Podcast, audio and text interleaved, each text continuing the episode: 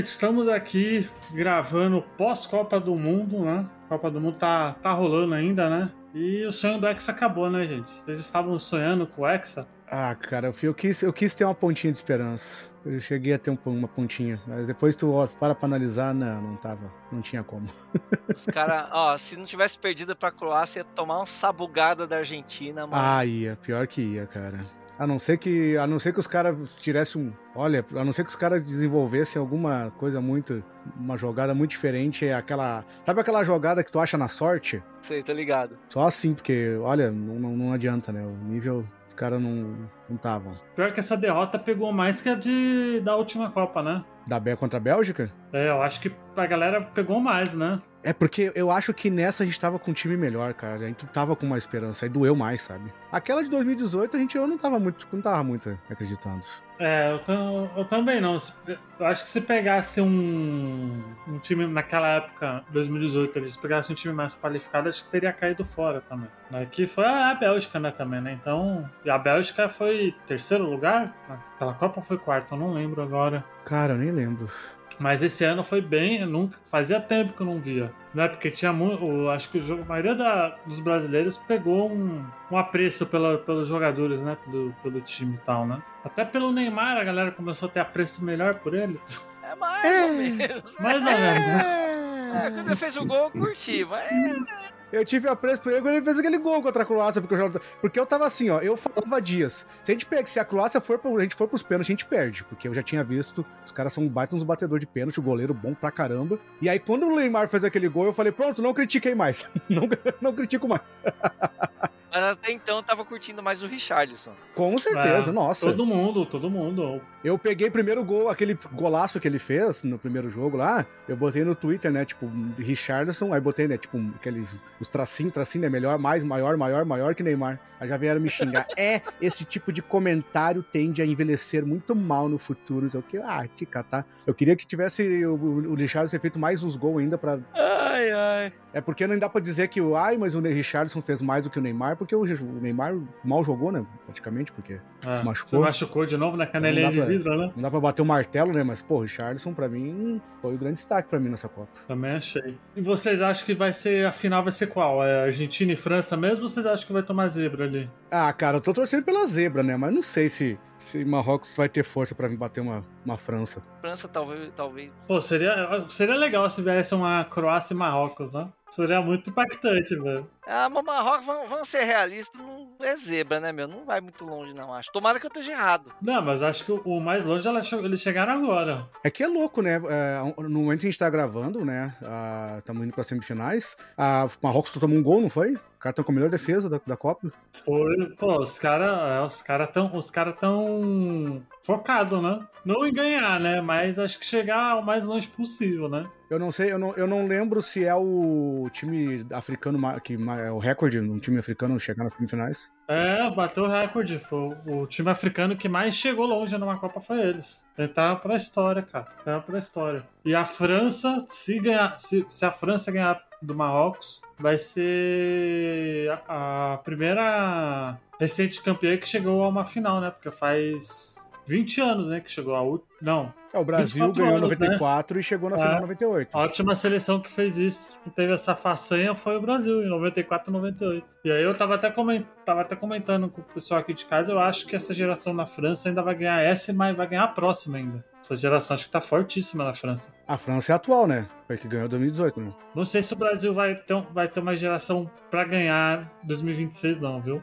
Cara, sabe qual é que é o. Qual é o, eu, tava, eu tava conversando isso no trabalho com os colegas. O Brasil, não é que o Brasil caiu o nível de futebol que a gente fala, não, porque antigamente é que era bom. É porque a minha visão é que o futebol, principalmente europeu, é um outro nível hoje em dia do que 20 anos atrás.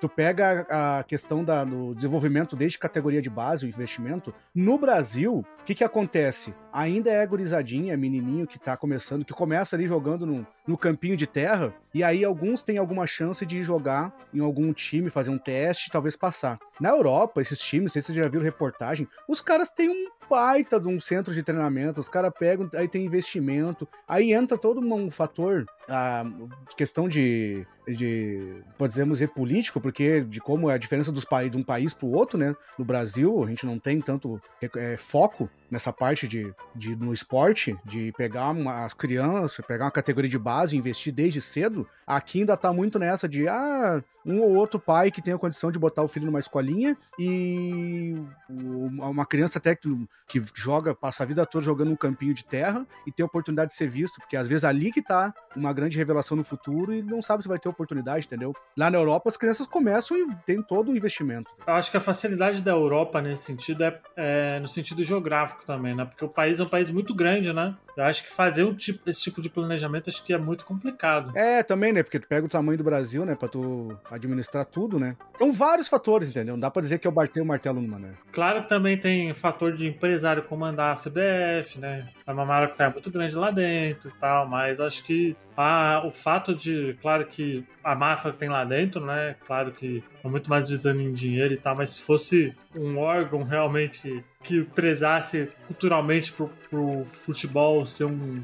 um esporte que passa a crescer culturalmente o país, né? Eu acho que seria algo mais sério, né? O desenvolvimento do esporte no Brasil, né? Até o, esporte olímpico aqui no Brasil é menosprezado, né?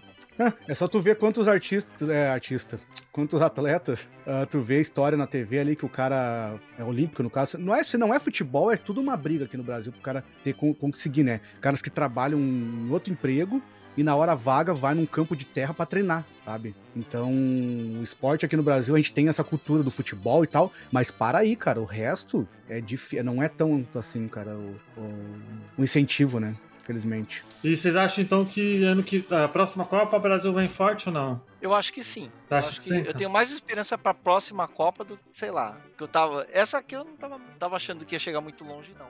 Mas eu tava curtindo porque eu tava ganhando folga no trampo, né? Era, acabou é, né? Eu já tava eu contando já, cara.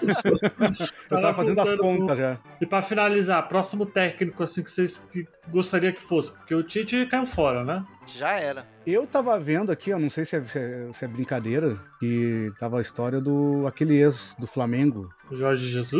É, não sei se é mentira, se é montagem. Nesse momento que a gente tá gravando, passou aqui para mim no, antes da gravação. Ah, assim, é que tem vários nomes, né? Ali. Mas eu não quero Jorge Jesus, não, cara. Se eu fosse sonhar alto, um nome pra sonhar alto é o Guardiola. É, fala-se muito nele, né? Não, o Guardiola odeia a seleção, então... Guardiola, tecnicamente, acho uma boa, mas eu não sei se ele ia topar, mano. Será? É, ele odeia a seleção, né, na verdade. Ele odeia, não gosta. Ah, mas com, pelo, pela grana certa, será que ele não topa? Ah, não sei, não sei. Assim, para mim, assim, tem, tem, eu acho que tem que ser um estrangeiro. Na época que a gente tá vivendo no futebol brasileiro, tem que ser estrangeiro. Hum, se, se quer mudar mesmo, acho que tem que ser estrangeiro. Eu, eu gostaria muito que fosse o Guardiola, o Ancelotti, do Real Madrid agora, né? Que estão falando que, que pode ser o próximo, né? O grande nome aí. Ou o Klopp do Liverpool. Um desses três seria sonho, assim, ali. Só não pode ser o Fernando Diniz. Se for o Fernando Diniz, pode fechar tudo. Mas Fernando Diniz não dá, não, velho. Fernando Diniz é, é, arriscar demais. Arriscar muito. Mas eu acho que para a próxima Copa o Brasil vem forte. Porque vai vir uma geração boa, né? Com o Hendrick provavelmente ali não. Que joga bola esse moleque não é brincadeira, né? É muito. Esse moleque joga muita bola, esse Hendrick. Acho que ele vai ser o futuro. Vai passar Ronaldo nessa, na seleção, acho, viu? Eu espero. Passa até o Neymar se bobear, viu? A gente torce, né? Eu não gosto de ser aquele cara que. que ah, tomara que não, que, que, que torce contra o futebol, né? Tem uma galera aí que é o que eu digo, né? Cara, ninguém é obrigado a torcer, mas também ficar agorando também é, porra, é sacanagem, né? então, que, tiver, se a gente tiver a oportunidade, eu torço pelo melhor. Espero, né? Eu realmente. É, tá meio. Tá mais difícil ultimamente pro Brasil se destacar de novo no futebol, apesar de ser o país do futebol. Eu acho que o nível dos de fora, né, do, principalmente na Europa aí, como eu falei no começo ali, tá muito. tá um nível muito alto e tá, tá difícil de bater, mas a gente tem condição, sim. A gente. O que o Brasil, apesar da, da derrota, o Brasil, eu acho que tinha condições de jogar melhor, sabe? Então, é, na, no individualismo ali, tipo, como o Richarlison, Vinícius Júnior, sabe, o Martinelli, são caras que, dependendo mais até de uma questão do técnico, da maneira de, né, de fazer um esquema tático diferente, um pensamento diferente, poderiam render mais ainda. Então, tem, tem esperança ainda. Olha, Julinho, comentarista aí da, da Globo Rio Grande do Sul. E eu sempre torço pro Brasil ir bem na, na Copa, cara, independente do que eu acho, não, porque uh, o futebol é uma das poucas alegrias que o brasileiro tem, né, cara? Porque a gente que é brasileiro é só desgraça, parece, cara. E o, o futebol é um dos alentos, né? É uma das coisas que traz alegria. Então vamos lá, gente. Bota a Ficha Gamer, estamos começando mais um podcast do site Bota Ficha. E hoje, meus amigos, nós vamos falar voltar para os melhores da geração. A gente vai furar fila, porque normalmente, gente, no podcast de melhores da geração, a gente fala dos consoles antes. Mas como eu, tô, eu sou dono dessa bagaça, falei, não tô afim de falar dos melhores dos, da quinta geração, né? Então a gente vai pular aí fila para depois a gente voltar. Mas é isso, gente. Eu sou o Luigi e minha lista é meio óbvia, eu não vou mentir, não. Bom, eu sou o Julinho e vamos então fazer essa top 10 de uma das melhores gerações dos videogames. Desculpa aí, gente, mas o clubismo fala forte. E aí, pessoal, tudo bom? Aqui é o Katayama e, cara, eu achava que a geração que a geração 32 bits e eu não tinha tanto jogo que eu gostava, mas eu fui fazer a lista, cara, tem, tem tanto jogo bom, cara, é impressionante, porque até eu fiquei impressionado. Isso aí, gente, vamos falar, fazer essa lista. Será que vai ter briga hoje igual os outros programas? Eu espero que não, né? Porque se não tiver, pau, não né? vai ter graça, já digo. É, já, tem que ter. Já digo, exato. Então vamos lá, gente, vamos direto para o podcast. Aumenta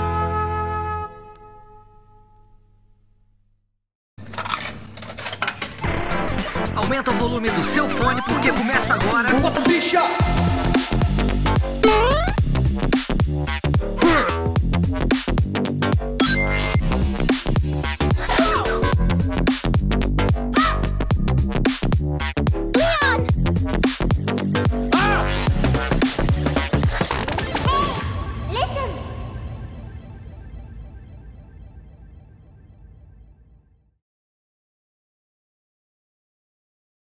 Mario!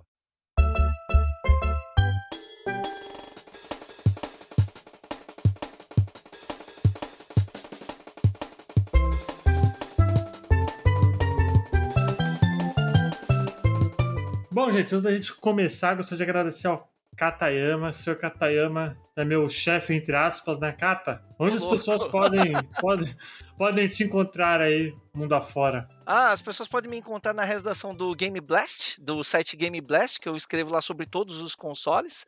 E pode me encontrar também no Nintendo Blast, onde eu também escrevo sobre as plataformas Nintendo. E no podcast Nintendo Blast, o N Blastcast, um podcast especializado, na, especializado em Nintendo. E o Luigi, ele é podcaster lá também, ele é membro do elenco e ele é o editor do nosso podcast. Então, valeu, Luigi, pelo convite e obrigado por editar o podcast do N Blastcast, cara.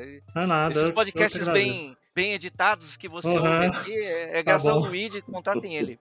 Tá bom, isso aí. Isso aí. E Julinho, Julinho já é da casa, né? Ah, Muito obrigado. Tá da casa, mas, pô, tava meio sumido, né, pô? Já fazia tempo que não aparecia. pois é, você tava com saudade, vai, pode falar. Obrigadão pelo convite, meu querido. Estamos de volta aqui, então, né? Depois de um longo tempo. Vamos aí. Bom, gente, antes da gente começar de fato com o tema, é, já vou deixar um recado. Teremos sim é, podcast de melhores jogos do ano, tá? Só que normalmente os melhores jogos do ano que a gente faz aqui é o último podcast do ano. Então, como a gente tá na metade do ano, do, metade do mês, né, na verdade, né? Assim. A gente faz. A gente tá, ah, tá na metade, do, do mês, ano, entendeu? É, metade do mês, a gente. Eu falei, ah, vamos fazer isso aí. Então vocês vão ter provavelmente uma dobradinha de podcast de listas ali. E provavelmente eu não vou participar do podcast de lista de Melhores do Ano, porque eu não joguei quase nada de 2022, só coisa de Switch, né? Como todo podcast que eu. de Melhores da Geração que eu, eu passo um questionamento para vocês. Eu tenho uma. Não é bem uma teoria, mas acho que é bem mais um fato que, por exemplo, a geração do Nintendinho foi uma geração que foi predominante em jogos de plataforma, né? A geração Super Nintendo, né, o 16 bits, foi uma geração que para mim foi predominada entre plataformas e binner ups. E eu gostaria de fazer o questionamento se os essa quarta geração, né, os 32 bits, como ficou conhecido no mercado, foi uma geração experimental, porque teve de tudo um pouco, né? Acho que foi a primeira vez que teve de tudo um pouco ali, de forma, assim, não que as outras gerações tiveram, mas acho que dessa vez teve de uma forma muito maior em quantidade do que as outras. Na verdade, essa é a quinta geração, né? Não a é, quarta. A, a, quarta é o Mega Drive e o Super Nintendo. Isso, a, a, quinta, quinta. É, a, é, o, é a que abriu com o 3DO em 4 de outubro de 93. Também entrou o Atari Jaguar, que ninguém lembra dele. Nossa, é mesmo, tem Saturn. esse, cara. Tem, vou ter que, peraí que eu tenho que fazer minha lista aqui que eu esqueci de botar Não, tá de sacanagem, né? Tá de sacanagem. só fazer a lista. O Jaguar, eh, se você. Eu, quando paro pra pensar de cabeça, que jogo bom que tem no Jaguar? Cara, só vem um jogo na minha cabeça, que é Kazumi Ninja, e ele é pavoroso de ruim, cara. Esse jogo é melhor do dizer... Jaguar. Achei que tu ia dizer Alien vs Predador. É, o Alien vs Predador também. O pessoal recomenda muito, assim. Naquelas, é, né? Também. eu também joguei, muito, né? É muito ruim também. Deus do céu. Vocês acham que essa geração, essa quinta geração, foi teve muito experimentos assim de novos gêneros e tal? Ou vocês acham que a geração seguiu mais algum um estilo só de jogo? É a geração que teve de tudo, porque um dos consoles dessa geração o PlayStation, que o PlayStation teve ah, ah, tudo, né? É, assim, ele, eles são, é a geração que começou a transitar do, do 2D pro, do 2D pixel art pro 3D. Só que os jogos de 3D dessa geração são pavorosos, porque eram os primeiros jogos de 3D que existiu, então é, então o pessoal, a- a- os estúdios ainda estavam começando a, a fazer 3D, né? Tanto que um dos jogos aclamados é o, é- são jogos da, do Nintendo 64, né? Tipo Ocarina of Time e tal, que assim são jogos muito, muito que estavam começando a- os estúdios a, a definir como que seriam jogos em 3D. Era à frente do tempo na época, né? Vamos dizer assim, né? Então, assim, é bem. Eu acho que essa geração, particularmente, foi, ela teve o que teve especial, ela foi muito boa em jogos de corrida. Se você parar pra pensar, é, é que eu não quero falar os jogos bons de corrida que teve que queimar minha lista. Mas aí, ó, se você parar pra pensar, a Namco fez Ridge Racer, foi a geração que começou o Gran Turismo, o teve o primeiro Gran Turismo, foi a geração que começou o The Need for Speed, o Daytona USA. Então, se você pensar, todo estúdio teve um jogo de corrida e todos os jogos de corrida são bom, bom. Mas essa é verdade. Se você pensar é nos verdade. jogos de plataforma, por exemplo, o Gex, que ele foi ficou muito famoso. O Gex, ele, é, ele tem seu valor histórico, mas ele não é um jogo bom, cara. Se eu for jogar hoje... você vai é jogo merda, né? Sempre foi, na verdade. Só foi qualquer coisa. Até o Ocarina, que todo mundo fica falando, ai, o Ocarina é maravilhoso. Não é, cara, não é. A jogabilidade hoje em dia é injogável. Dá, vai, não vai. Mas os jogos de corrida dessa época são todos bons, até hoje. Então acho que tem um destaque pros jogos de corrida e pros jogos de luta no fliperama. Saiu muito jogo de luta bom no fliperama nessa época também. É, que acabou migrando pra essa geração, né? Porque é um console que tem uma arquitetura parecida, né? Então. Tanto porque essa foi uma geração que acho que começou o, fim dos arcades, né? Porque saía de um e ia pro outro de uma for... com um preço muito mais barato, né? E mais em conta, né? Os melhores jogos de arcade da, da época, tipo, morreram nessa época, né? Aquela série Marvel Versus, né? O Garou Mark of the Wolves, os últimos King of Fighters bom, foi tudo nessa época. Foi, foi ali no, foi nessa geração que os jogos de arcade, quando ia pro, pro console, tu, a- a- eles conseguiam ir de uma maneira assim bastante fiel, apesar de que no PlayStation tinha aquela questão de perda de frame, load e tal, mas é aquela coisa, tu não sentia tanta, tanta diferença assim, realmente quando tu batia o olho, né? É, fora que era o mesmo jogo, né? Só que na palma da tua mão ali, né? Na tua casa com um preço muito mais acessível, né? Um exemplo que eu acho marcante são os jogos da Nintendo que estavam no arcade e foram pro Nintendo 64, que do arcade era muito melhor que o do Nintendo 64, mas também o hardware do arcade é hardware de dezenas de milhares de dólares, né? Não dava pra você trazer pra um, pra um console de 200 dólares o mesmo negócio, né? Jogar aquele Instinct do mesmo jeito, jogar né, o Cruising USA, não tinha como. Mas eles, sim, sim, eles de certa forma eles traduziam legal o arcade nos consoles domésticos. Então vamos lá, eu vou explicar a regrinha aqui da, da, da nossa lista. É, norm- quando tem muita gente no podcast, a gente faz um top 5 para não ficar muito longo. Mas como tem só três, três pessoas, então vai ser top 10, vai ser, a gente vai listar 10, né? E aqui como a gente, o que, que a gente faz? Primeiro lugar da nossa lista, que a gente faz a lista, né? Cada um faz a sua, e aí tem lá as- a pontuação. Primeiro lugar, 50 pontos. Segundo lugar, 35. Terceiro, 20 pontos. Quarto, 10 pontos. E o quinto, 5 pontos. E aí a gente calcula na lista ali quem, quem apareceu, né? Quem apareceu a gente vai calculando. E se tiver repetido, obviamente, vai estar tá lá na lista final. E a gente mostra, a gente fala qual é os três melhores jogos da geração, porque acaba ficando um ranking de top 3. Então vamos lá, quem. Ah, e, e mais só vale quinta geração. É quinta, né? Quinta geração. Quinta geração. Que é 3DO, Amiga, Atari Jaguar, Sega Saturno, PlayStation e Nintendo 64. A gente pode colocar jogos de PC. PCs com processador até Pentium 3, é, alguns Macintosh, eu não lembro qual a família de Macintosh. Não vai entrar, ele não vai. E o Game Boy Color. Aí o Game Boy Color, exato, o Game Boy Color também. É, o Game Boy Color. Não vai entrar o Game Boy Advance, não vai entrar o primeiro Xbox, não vai entrar o GameCube. Tanto porque é, a gente vai colocar jogos de PC contemporâneos, né? Obviamente que é de 1932, 1993 até 2002, ali é onde a gente pode colocar. Eu tava numa discussão com o Luigi se os jogos de 32X, o acessório do Mega Drive, entram nisso, né? O 32X ele é um equipamento que ele transita entre a quarta e a quinta geração. Só que a gente chegou a uma conclusão que essa discussão não importa porque os melhores jogos de 32X estão no Saturn, então, então vale. Tanto faz como tanto fez, né? E Tanto quem, faz. liga pra, e quem liga pra 32X, né, gente? Vamos combinar aqui, né?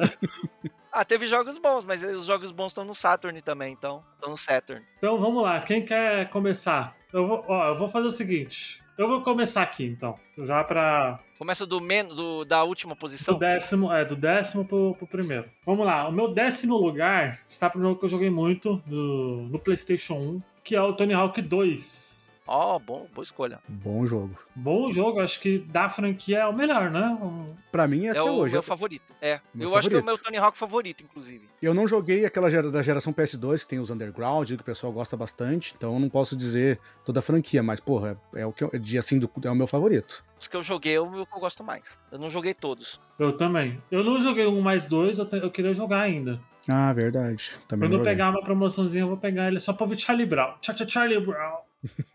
Isso aí, quem quer? Vai lá, Julinho. Deixa o Cata por último, o Cata é, é novato aqui. Ah, tá.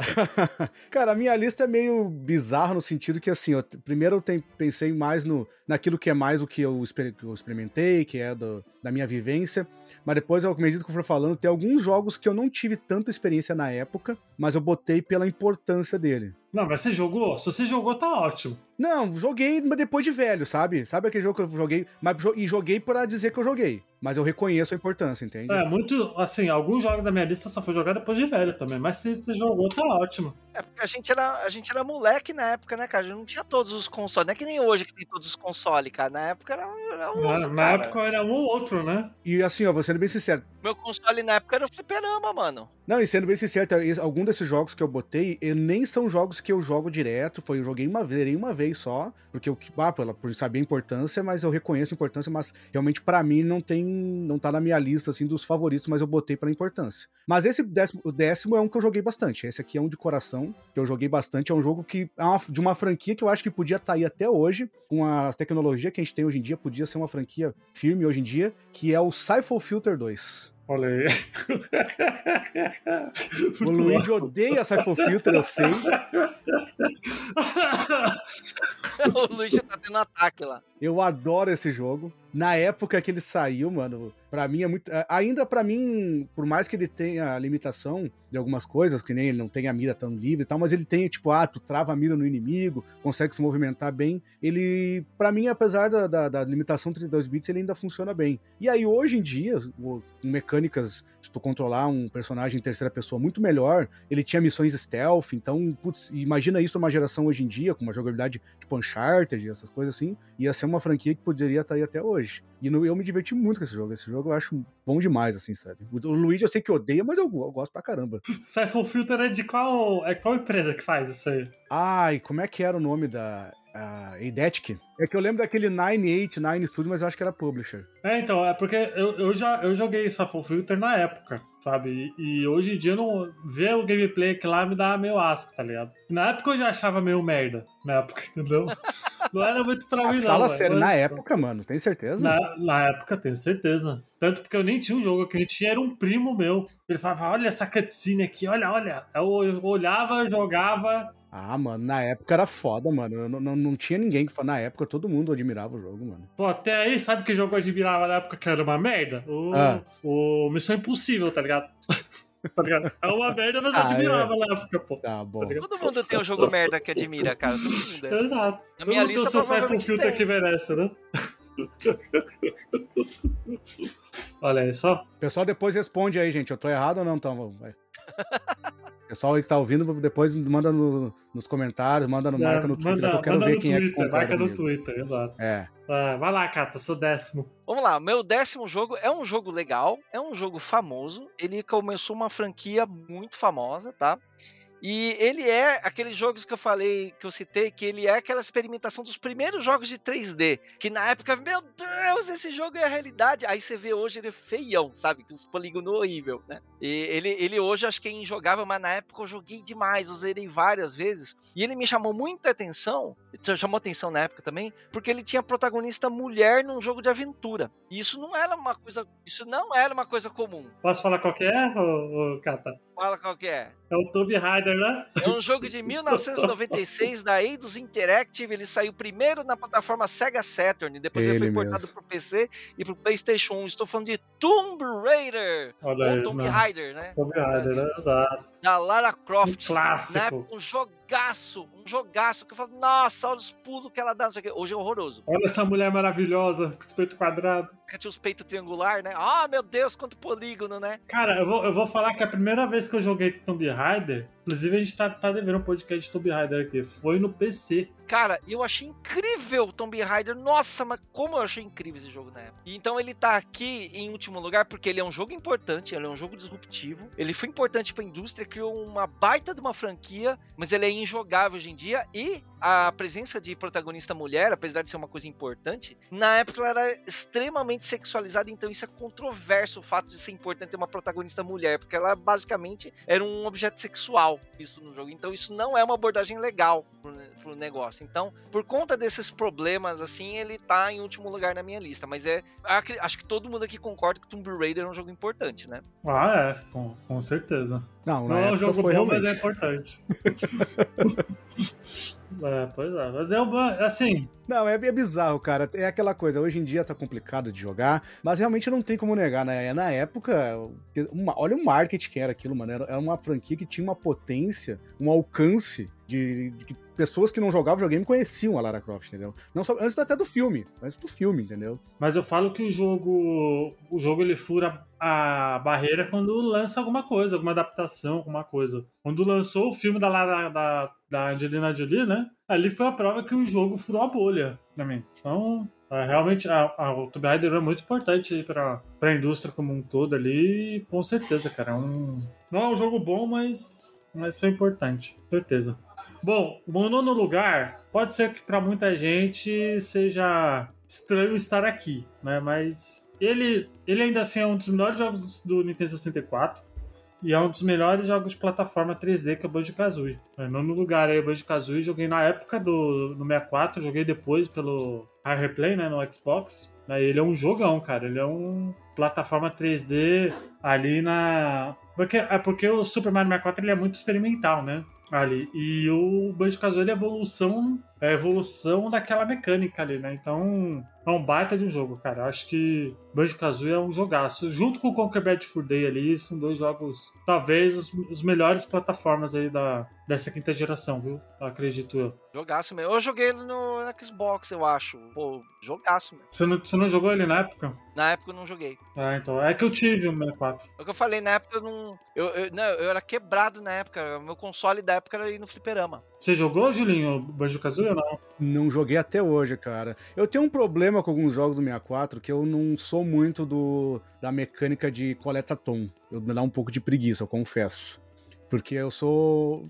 tirando o Donkey Kong Country do Super Nintendo, eu não gostava muito dessa coisa de. É, ah, tinha que estar procurando muitas coisas durante, a fase, senão tu não avançava, ou então tu não fazia o final direito. E eu, eu via que o Banjo ele era muito. Também, tirando o fato também não, te, não tive uma, é, Nintendo 64, quando eu jogava 64 era em locadora pra jogar outras coisas, né? Então o Banjo foi sempre uma. Mesmo depois que eu tinha condição de, até de emular, ou jogar no 64 mesmo, hoje, depois de velho, eu não jogava, eu não me afastava ele porque me batia uma preguiça. Putz, eu tenho que procurar sair andando pela fase e aquilo me parecia me- meio cansativo pra mim. Mas é um- uma coisa que me pegou mesmo. Sei que muita gente ama, mas eu acabei deixando passar. É, é que, o cole... é que o- eu acho que o Colecaton é muito mais coisa da, da Rare, né? Acho que é muito mais algo da que a empresa gostava de fazer na época. Eu não lembro de jogo plataforma Colecaton sem ser da Rare, assim. Talvez o Croc.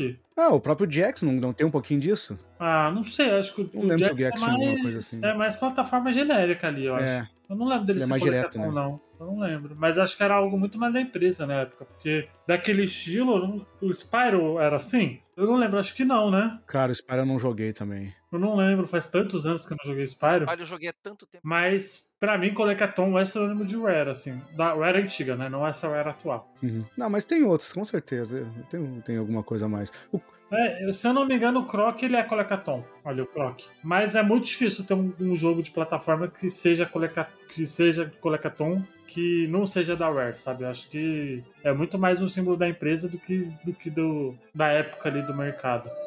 Mas é isso. Vai lá, Julinho, seu nono lugar. Bom, meu nono lugar é um RPG e com certeza não é um dos mais lembrados quando a pessoa vai falar de RPG, principalmente na época do Play 1 ali, porque Final Fantasy reinou, né? Com certeza alguém botaria Final Fantasy VII, mas eu não joguei Final Fantasy VII na época, eu fui jogar quando anunciaram um remake que eu fui jogar. E mesmo assim, quando eu zerei ele depois de velho, ele tipo assim, porra, entendia que ele foi importante, mas não me pegou. Então esse aqui foi um dos primeiros RPGs que eu joguei, Ai, que beleza. Achei que eu era o único ser humano que não tinha criado. que não se apegou com Final Fantasy VII. no Final Fantasy VII. Mas ele Ah, não tá na não, minha não. lista também. Então Eu amo muito mais o remake, tu acredita? O remake, eu me emocionei com o remake, mesmo não tendo amado o clássico. É, o remake é bom, mas é outro jogo, né? É outro jogo. mas sei lá, pra tu ver, né, como é que loucura que é, né? Eu me apeguei muito mais ao remake. O, remake fez eu admirar mais ainda até o clássico, entende? Ó, cara que fala que o Final Fantasy VII é bom, o original, tô falando do original, tá? Vai jogar hoje, pra você ver. Ele é injogável.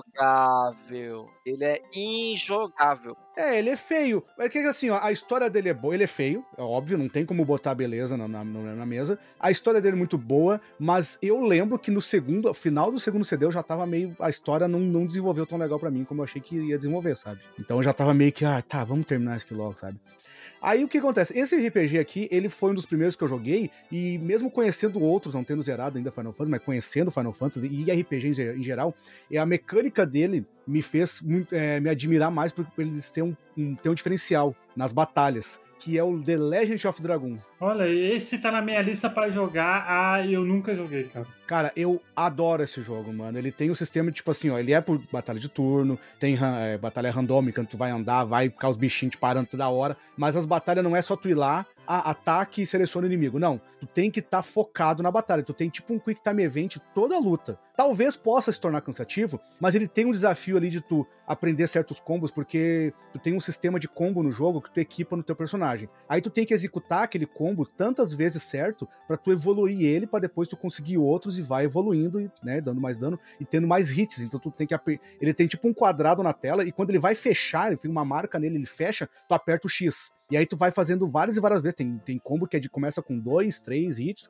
depois no final tu tá com nove hits. Tem que acertar aquele, aquele time várias e várias vezes. E tu fica treinando e treinando. Então aquilo me engajou de uma maneira que eu, cara, isso aqui tá mais legal do que o próprio Final Fantasy, que na época era famosão, entendeu? Então eu, cara, amei esse jogo. E é um jogo que, que às vezes as pessoas não lembram, porque quando lembra de realmente RPG na era 32 bits, vai lembrar muito mais de Final Fantasy, Chrono Cross e outros títulos. Mas esse aí tá no coração, mano. Foi o que me fez amar RPG. Quando eu- aí depois dele foi onde eu comecei a caçar tudo que, é- que era jogo do gênero. E aí, Kata, seu nono lugar. O meu nono lugar é um jogo que eu particularmente não gosto de jogar, mas ele tá aqui pela importância histórica dele, porque todos os jogos do gênero dele são inspirados nele. Ele foi o primeiro e ele inspirou todos os jogos. É um jogo de 1964, do ano de 1998. Tô falando de The Legend of Zelda Ocarina of Time. Heresia, heresia, heresia. Já digo isso. Ele é um jogo que ele, ele, ele tem a jogabilidade terrível hoje em dia, porque ele não usa os dois analógicos, e ser obrigado a jogar o único analógico que o 64 tem.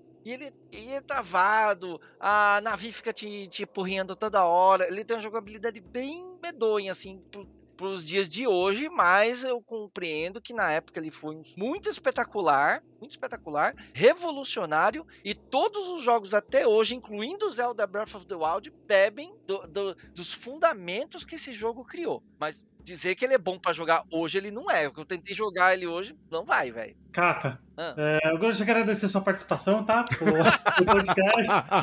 Muito obrigado. ó, deixa eu dar um spoiler aqui. Ai, Esse jogo tá na minha lista, tá? Eu já vou adiantar. É o jogo que eu falei que eu não joguei na época e eu botei pela importância dele. Mas ele tá numa posição mais alta. Justamente. Ah, ele tá, ele ele tá tá na posição. E, cara, pra tu ter uma ideia, olha só a loucura que eu tô fazendo. Ele tá acima de um jogo que as pessoas estariam, achariam que estaria no meu top. E Legend of Zelda tá na posição melhor que ele. Depois, depois vocês vão saber. Por causa da importância do que foi o significado, o quanto que. Tipo assim, eu não tive 64. Mas o que eu vi as pessoas falando desse jogo, quem tinha 64, as revistas naquela época, é, Ação Games, Nintendo, a Super Game Power, as revistas que eu lia, o quanto que as pessoas eram maravilhadas com esse jogo. Então eu sinto, tipo, eu tenho assim a. a- a- eu sei o quanto esse jogo significa pra quem jogou na época, e então para definir a geração não tem como ele não tá no top, entende? Hoje em dia realmente eu não jogar, eu joguei ele uma vez só, até foi em live. Eu, foi a primeira vez que eu joguei, a única que eu zerei ele. Eu zerei uma vez pra- finalmente tirar esse peso das minhas costas, entende? Cara, finalmente zerei Ocarina. Mas jogando ele, eu gostei dele. Mas, tipo assim, realmente hoje em dia, por falta de tempo, aquela coisa. Ele é um jogo injogável, gente. Cara, eu não achei tão injogável, vou te falar bem sincero. Da posição 5 pra cima, da posição 5 pra cima, as pessoas fazem fila pra jogar ainda hoje. Eu não sei, cara. Eu joguei ele, foi uma boa experiência. Eu entendo que ele é um pouco limitado, mas ah, é porque eu, eu também. A geração 32 bits foi uma das que eu mais joguei. Então, eh, várias coisas, limitações técnicas na época, hoje em dia acabam não me incomodando e sei que incomodam muitas pessoas que vão jogar hoje em dia, entende? Então, realmente, talvez algumas pessoas não vão conseguir jogar. GoldenEye 007 é um jogo muito importante pra época. Ele fundamentou o que é um jogo de tiro pra consoles. Muito importante. Mas vai jogar hoje, cara. Nossa. É, eu também. Eu adoro também GoldenEye, mas eu entendo também que muitas pessoas não vão conseguir. A gente tá jogando em live, né, Julinho? Junto. GoldenEye realmente é um bagulho. Jogamos, jogamos em live. Ó, depois dessa, desse absurdo que o Katayama fez, colocando o Ocarina of Time em, em tão baixo calão de posição, tá, Sr. Katayama? É injogável É. hoje em dia. Não tem jeito. Meu oitavo lugar vai pra Crash Bandicoot 3, que é um jogaço. E acho que eu. Até saiu o Crash Remake, o Crash 4, foi, é o melhor jogo da franquia. Até ali. Concordo. Ele é o jogo. O 1, um, assim, ele é bom. Até o 2 ele é excelente, mas pra mim o 3 ele é o. É o, é o, é o ápice que, o, que, o, que a franquia poderia atingir naquela época ali. Crash 3 é fantástico. É um dos exclusivos do PlayStation que é, que é meio que é um do, uma da, de lista, assim, é um dos jogos que é obrigatório você jogar. Vou te falar que ele não tá na minha lista, mas eu- eu- depois que eu terminei a lista, eu vi que ele ficou de fora. Eu, ah, pior que eu não, agora não sei qual, que eu colocaria, mas eu fiquei meio, eu fiquei meio coração partido não ter botado ele. Fica tranquilo. Tá aí. Crash Bandicoot 3 que é um jogaço, gente. É um jogaço. Joguei muito ele. Crash é legal. Crash é legal, mas como eu não joguei na época, não pegou apelo. Não tá na minha. Nossa, eu joguei muito, eu joguei demais, demais, demais. Joguei muito. Vai lá, seu Julinho, seu oitavo. Meu oitavo lugar, cara, é um jogo de luta. Acho que é o único jogo que eu botei de luta na lista. E nem é um dos meus favoritos, mas, cara, ver o que, que esse jogo fez na época. Acho que também sai um pouco dessa coisa da saiu da bolha, sabe? De todo mundo saber que jogo é e querer jogar e achar ter alguma coisa curiosa nele. Que é o Tekken 3. Ah, jogaço. Jogaço. Jogaço mesmo. Cara, ele não tá na minha lista. ele é Não assim, tá ó, na é minha aquele- lista, mas é um bom jogo. Bom jogo mesmo. ele é um jogo que, que, da- da- que, assim, ó, saiu da bolha, que as pessoas sabiam que tinha um brasileiro no jogo, que era o capoeirista. Todo mundo queria ver o capoeirista, né? Então é um jogo que todo mundo, que mesmo quem não joga, lembrava, ah, eu tenho um jogo aqui que tem um cara, um brasileiro lá, que tem um cara da capoeira. Se eu não me engano, se eu não me engano, é um dos jogos, é um dos jogos mais vendidos do Play 1, não é? Ou se, É, tá, na- ou se não, é, bobear, tá é, no o top. mai- é o maior, não é? Não, não, não, é o mais vendido do Playstation. É um... Ah, não, mas Maior vendido é... Gran Turismo. Mas O vendido mais, é Gran o mais vendismo não é, mas é tá lá. Não, tá no. Acho que o top 10 ele tá, não, não lembro agora. Tal- talvez esteja falando besteira, mas eu acho que o top 10 ele é, cara, porque vendeu muito. E é um dos exemplos do, do jogo que no PlayStation é melhor que no arcade. Lembram que até na, questão de hardware, de, a parte técnica, ele tem mais detalhes, fora os modos extras, né? Nossa, quem é que não tentou desbloquear aquele velho que ficava caído no chão? Tu tinha que zerar aquele modo beat'em up quatro vezes, mano. Eu sofri pra desbloquear. Eu desbloqueei tudo nesse jogo. Ó, Julinho, lista dos jogos mais vendidos dos cinco, dos cinco primeiros. Gran Turismo 1, primeiro Final Fantasy VII, é, Gran Turismo 2, Final Fantasy VIII e Tekken 3 aí. quinto. top 5, olha aí, pô. Então, vendeu muito, cara, vendeu muito. Vendeu muito. Tekken 2 vendeu muito também, Tekken, Tekken 2 tá em décimo. Tekken, na verdade, É um bom jogo mesmo. Tekken até, até a, a- a sexta geração era um jogo PlayStation, né? Só tinha lá e não tinha outro lugar, né? Falar pra vocês um jogo de luta que não entrou na minha lista, mas ele deveria estar pela importância histórica, é Virtua Fighter, cara. Virtua Fighter. Ah, mas esse sim é jogável. Mas ele. Mas esse tá injogável, tá absolutamente injogável de hoje. Não dá. Mas também ele. teve, teve ele- impacto quando saiu, Mas, mas, é, mas o Tekken veio dele. Todo jogo de luta 3D veio dele. É, mas é aquilo, ele deu impacto uma, uma semana só, né? Depois, depois ninguém mais saber dele também, né? Mas pela injogabilidade ele não tá na minha lista. Mas Tekken tem boa escolha, boa, boa lembrança. Eu coloquei, eu coloquei um jogo de luta, mas não coloquei ele não. Vai lá, vai lá, ô, ô Kata. O jogo de número 8, ele saiu em 93 pro MS-DOS e depois foi portado pra tudo quanto é sistema, a tudo mesmo, tá? Quando eu falo jogo de tiro FPS, eh, tem três jogos que são fundamentais, tá? Um deles é Halo Combat Evolved, que não tá nessa lista porque ele é da geração seguinte. O outro é GoldenEye 007 do 64, que também tá na lista. É, e o assim, antes de GoldenEye vem esse, que ele fundamentou o que é um jogo de tiro em primeira pessoa. Estou falando de Doom, Porra, jogão. ele foi, ele foi, ele saiu para MS-DOS, depois ele foi portado para todas as plataformas, inclusive urnas eletrônicas, testes de gravidez, forno de microondas. E isso não é exagero. Não, é Não, exagero, realmente velho. tem Doom rodando em teste de gravidez.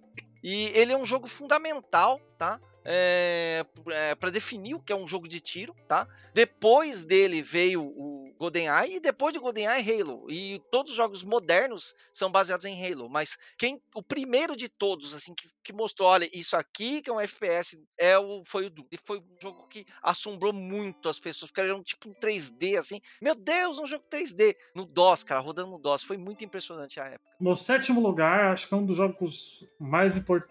Assim, eu tenho dois jogos de, de Game Boy na minha lista, tá? E o sétimo lugar é Pokémon Gold e Silver. Não é Pokémon Gold barra Silver, né? ali, né? São os dois mesmos jogos, né? É um jogo que, que tira o console, tira leite de pedra do console. Acho que é o jogo que mais vendeu, né? No, no, acho que não, acho que o que mais vendeu foi o Red Green, né? Na minha opinião, são, é o melhor RPG de 8 bits e é o melhor Pokémon até a chegada do. Até a chegada do Scarlet Violet. Mais do que. Como é que é? O Scarlet Violet é o melhor pra ti hoje? É o que mais me divertiu, mas não é o melhor. Porque eu, eu analisei o Scarlet Violet lá, na, lá no Nintendo Blast, eu dei nota 6,5. Porque ele é um jogo maravilhoso, mas ele tem tanto bug, ele tem tanto problema técnico, problemas técnicos arrasam o jogo. Mas ele de diversão, ele para mim é, é o único que supera a Gold Silver. Legal, vejo muita gente falar que realmente tá se divertindo apesar desse problema. Que bom, bom saber que realmente é verdade. Eu também, eu me diverti. Tenho 200 horas de Pokémon Scarlet. 200 horas, Deus do céu, cara. É, então, Meu me diverti Deus. muito.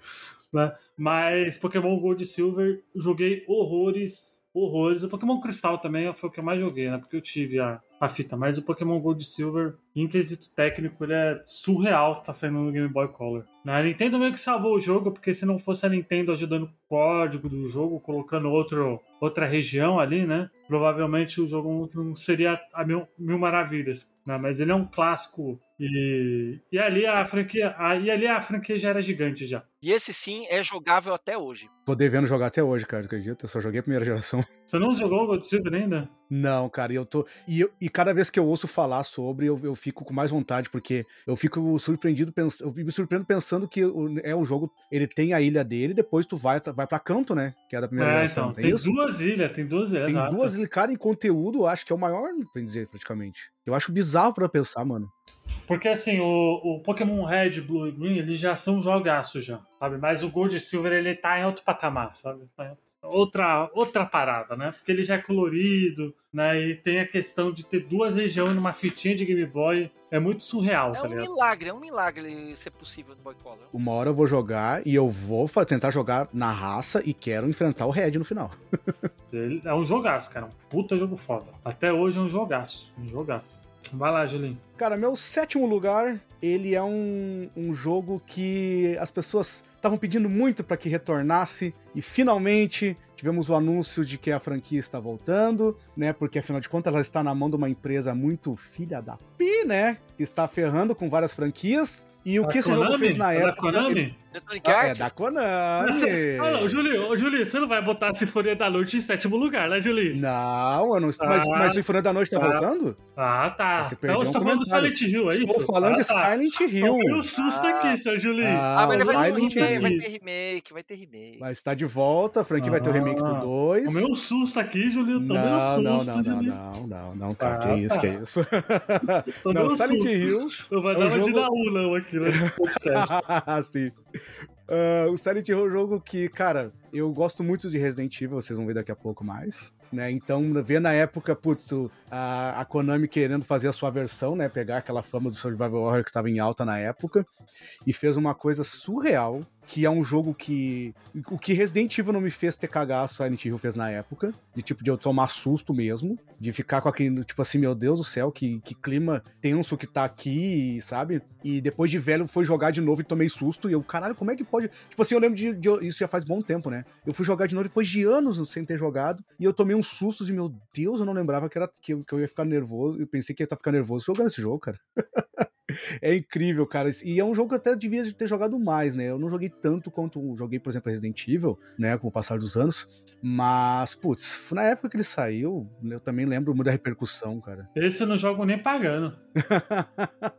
Não, cara. Mas assim, ele tá assistindo, dá sustinho, mas ele não é tipo, nossa, meu, vai me matar do coração que nem um Fatal Frame da vida, sabe? Fatal Frame eu, eu corro igual o Diabo da Cruz. Realmente é um jogo que eu tenho cagaço demais. Mas ele tem um clima incrível, mano. E, putz, que bom que vamos ter de novo a franquia de volta, porque hoje em dia, com as tecnologias que nós temos, tem como ser um baita de um jogo. Tipo, como eu falei, Cypher Filter, né? Que dá pra fazer uma coisa incrível hoje em dia e tava parada a franquia aí. Konami até publicou uma imagem do PT, né? Esses dias aí na- no Twitter. Do PT? É, do Silent Hill PT. O- Caralho, não sabia. a- eles postaram lá pra brincar, tá ligado? Porque acho que vai sair, né? O, o remake, né? Ah, tá aí. Você, tomei, você me deu um susto, Juninho. Você me deu um susto, Juninho. Cata, qual que é o seu sétimo lugar aí, por favor? Então vamos lá, o, como eu falei, essa geração, essa quinta geração teve muitos jogos de corrida muito bons, né? E foi difícil escolher.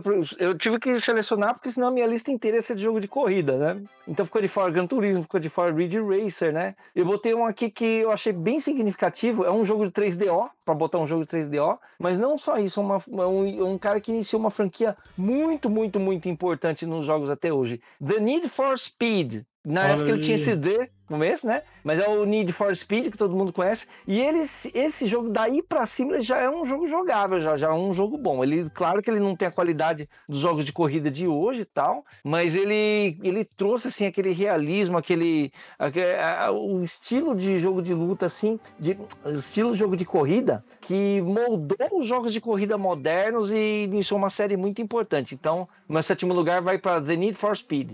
Olha aí. É esse que tinha o cheat de você jogar com, com um dinossauro? Correr com o dinossauro? Ah, não lembro, não lembro se tinha esse cheat não. Dinossauro, não lembro. Eu, pra mim, ele é o melhor jogo do 3DO. Ele e o. e o. o Road, e o Road Rash, que não tá na minha lista. O pessoal fala bastante do Road Rash também. Need for Speed eu joguei bastante no Play 1. É, ficou de fora. É, ele teve pro Saturn, pro Play 1, pro PC e pro 3DO. Ele, ele é bem bacana. é Bem bacana.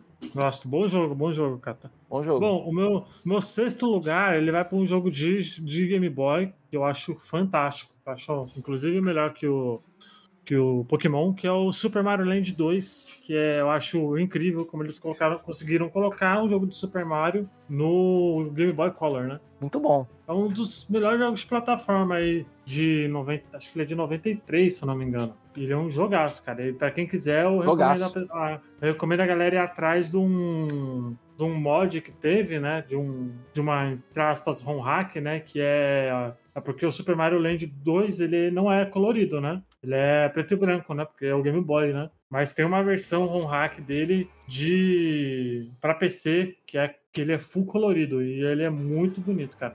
Mas ainda assim é meio que impressionante o Super Mario rolar num, no Game Boy Color, que é um console bem, bem mais fraquinho, né? Na, pra época, né? Pra um jogo como o Mario, né? E tem toda a essência de Mario tá lá. que é muito surreal, tá ligado? Eu acho. É igual, por exemplo, muita gente fala mal, mas eu acho Donkey Kong Land também fantástico, cara. Pô, eu gosto também, eu, eu acho bom. Pelo, pelo que fez na época pra ser portátil, né? Pra mim é válido. O pessoal- o pessoal fala mal mesmo. É, muita gente fala mal, mas eu acho muito impressionante estar rodando um Donkey Kong Count, entre aspas, no Game Boy, cara. Um Game Boy True, né? Não é nem um Game Boy Color, né? Então é muito É surreal. velho. impressionante mesmo. É impressionante. Na verdade, eu recomendo os três, né? Porque tem o, o Super Mario Land 2, o Super Mario Land 1, o Super Mario Land 2 e o 3, né? Que, que foi quando apareceu o, o, o Wario pela primeira vez, né? Mas ele é um jogaço, cara. O Super Mario Land 2 é, porra, uma plataforma muito gostosinho de jogar, velho. Muito gostosinho. Vai lá, Gilinho. Meu sexto lugar, pegando um pouco então junto com o Luigi que botou Mario, eu vou jogar, botar Super Mario 64. Botei ele, na, botei e ele é um dos jogos que eu também fui jogar só depois de muito tempo. Não joguei na época, mas né, foi o jogo de plataforma que mostrou como fazer o jogo de plataforma na época em que pessoas estavam ainda aprendendo a fazer 3D, né, cara? E assim, pode não ser a coisa mais maravilhosa hoje em dia, mas o que eu fui jogar recentemente, também fui jogar em live também pra, tipo, aquela coisa, pô, vou finalmente ter minha experiência com Mario 64. E me divertir com ele mesmo. É, Apesar de jogos do 64 eu ter tido pouca experiência na época, ah, ele apesar de, tipo assim, que eu falei do, do Banjo, né? O Banjo me deu um pouco de preguiça por ter que estar coletando coisas, mas o Mario não me deu essa impressão, apesar de ter que estar voltando nas fases, procurando maneira diferente pra pegar a estrela, né? Eu, eu me diverti com ele, cara. E tipo assim, sabe aquela coisa, pô, se eu tivesse jogado isso na época, eu teria gostado demais, cara. Eu via algumas pessoas jogando às vezes no locador e tal, mas eu mesmo não tinha jogado na época. Mas acho super válido, assim, do, às vezes a pessoa dá, puder ter uma oportunidade de jogar hoje em dia, eu acho que ainda tá valendo ali. É, muita coisa da mecânica de Mario 3D tá aí até hoje no Mario Odyssey, sabe? Os caras conseguem. Começou ali no, no Mario 64, o pulinho, aquela coisa de tu apertar o. Tá correndo, se abaixar e pular e dar o wahoo que o Mario faz. Tá no Mario Odyssey ainda, até hoje em dia, cara. Começou ali algumas as mecânicas de Mario 3D, sabe? Então, putz, pra, pra, pra um marco da geração, eu, eu não consegui deixar ele de fora, por mais que eu não tenha vivido ele, né, jogado ele na época, eu, putz, uma- pela importância, eu acho que ele merece estar aqui na lista. E você, Catan? Seu sexto. Então, daqui pra cima, ó, da um, sexta geração, esses jo- os jogos a partir de agora são plenamente jogáveis hoje em dia, tá? Esse que eu escolhi aqui é um jogo que saiu pra PC, também saiu pra PlayStation 1, mas ele não, a jogabilidade dele não se adapta bem a consoles, ele é melhor jogado no PC mesmo, tá? É de 1997, foi um marco na época dele, um jogo que impressionou muito pela qualidade técnica, ele, ele pelo, pela, pela ambientação sombria, ele revolucionou a indústria é, da maneira como, como é feito, são feitos os jogos do gênero dele. Eu tô falando de Diablo. Olha aí, Diablo. jogaço. Até hoje é um jogo bom, tá? É um, ele, ele, ele teve, ele, ele, ele foi muito inovador em vários aspectos, assim, no ambiente sombrio, nas músicas incríveis, tudo, nos ambientes que eram criados proceduralmente. Você vai em várias runs, cada run é de um, é de um jeito. Ah, O, o jogo que eu joguei não é o mesmo que você jogou, porque ele vai criar o ambiente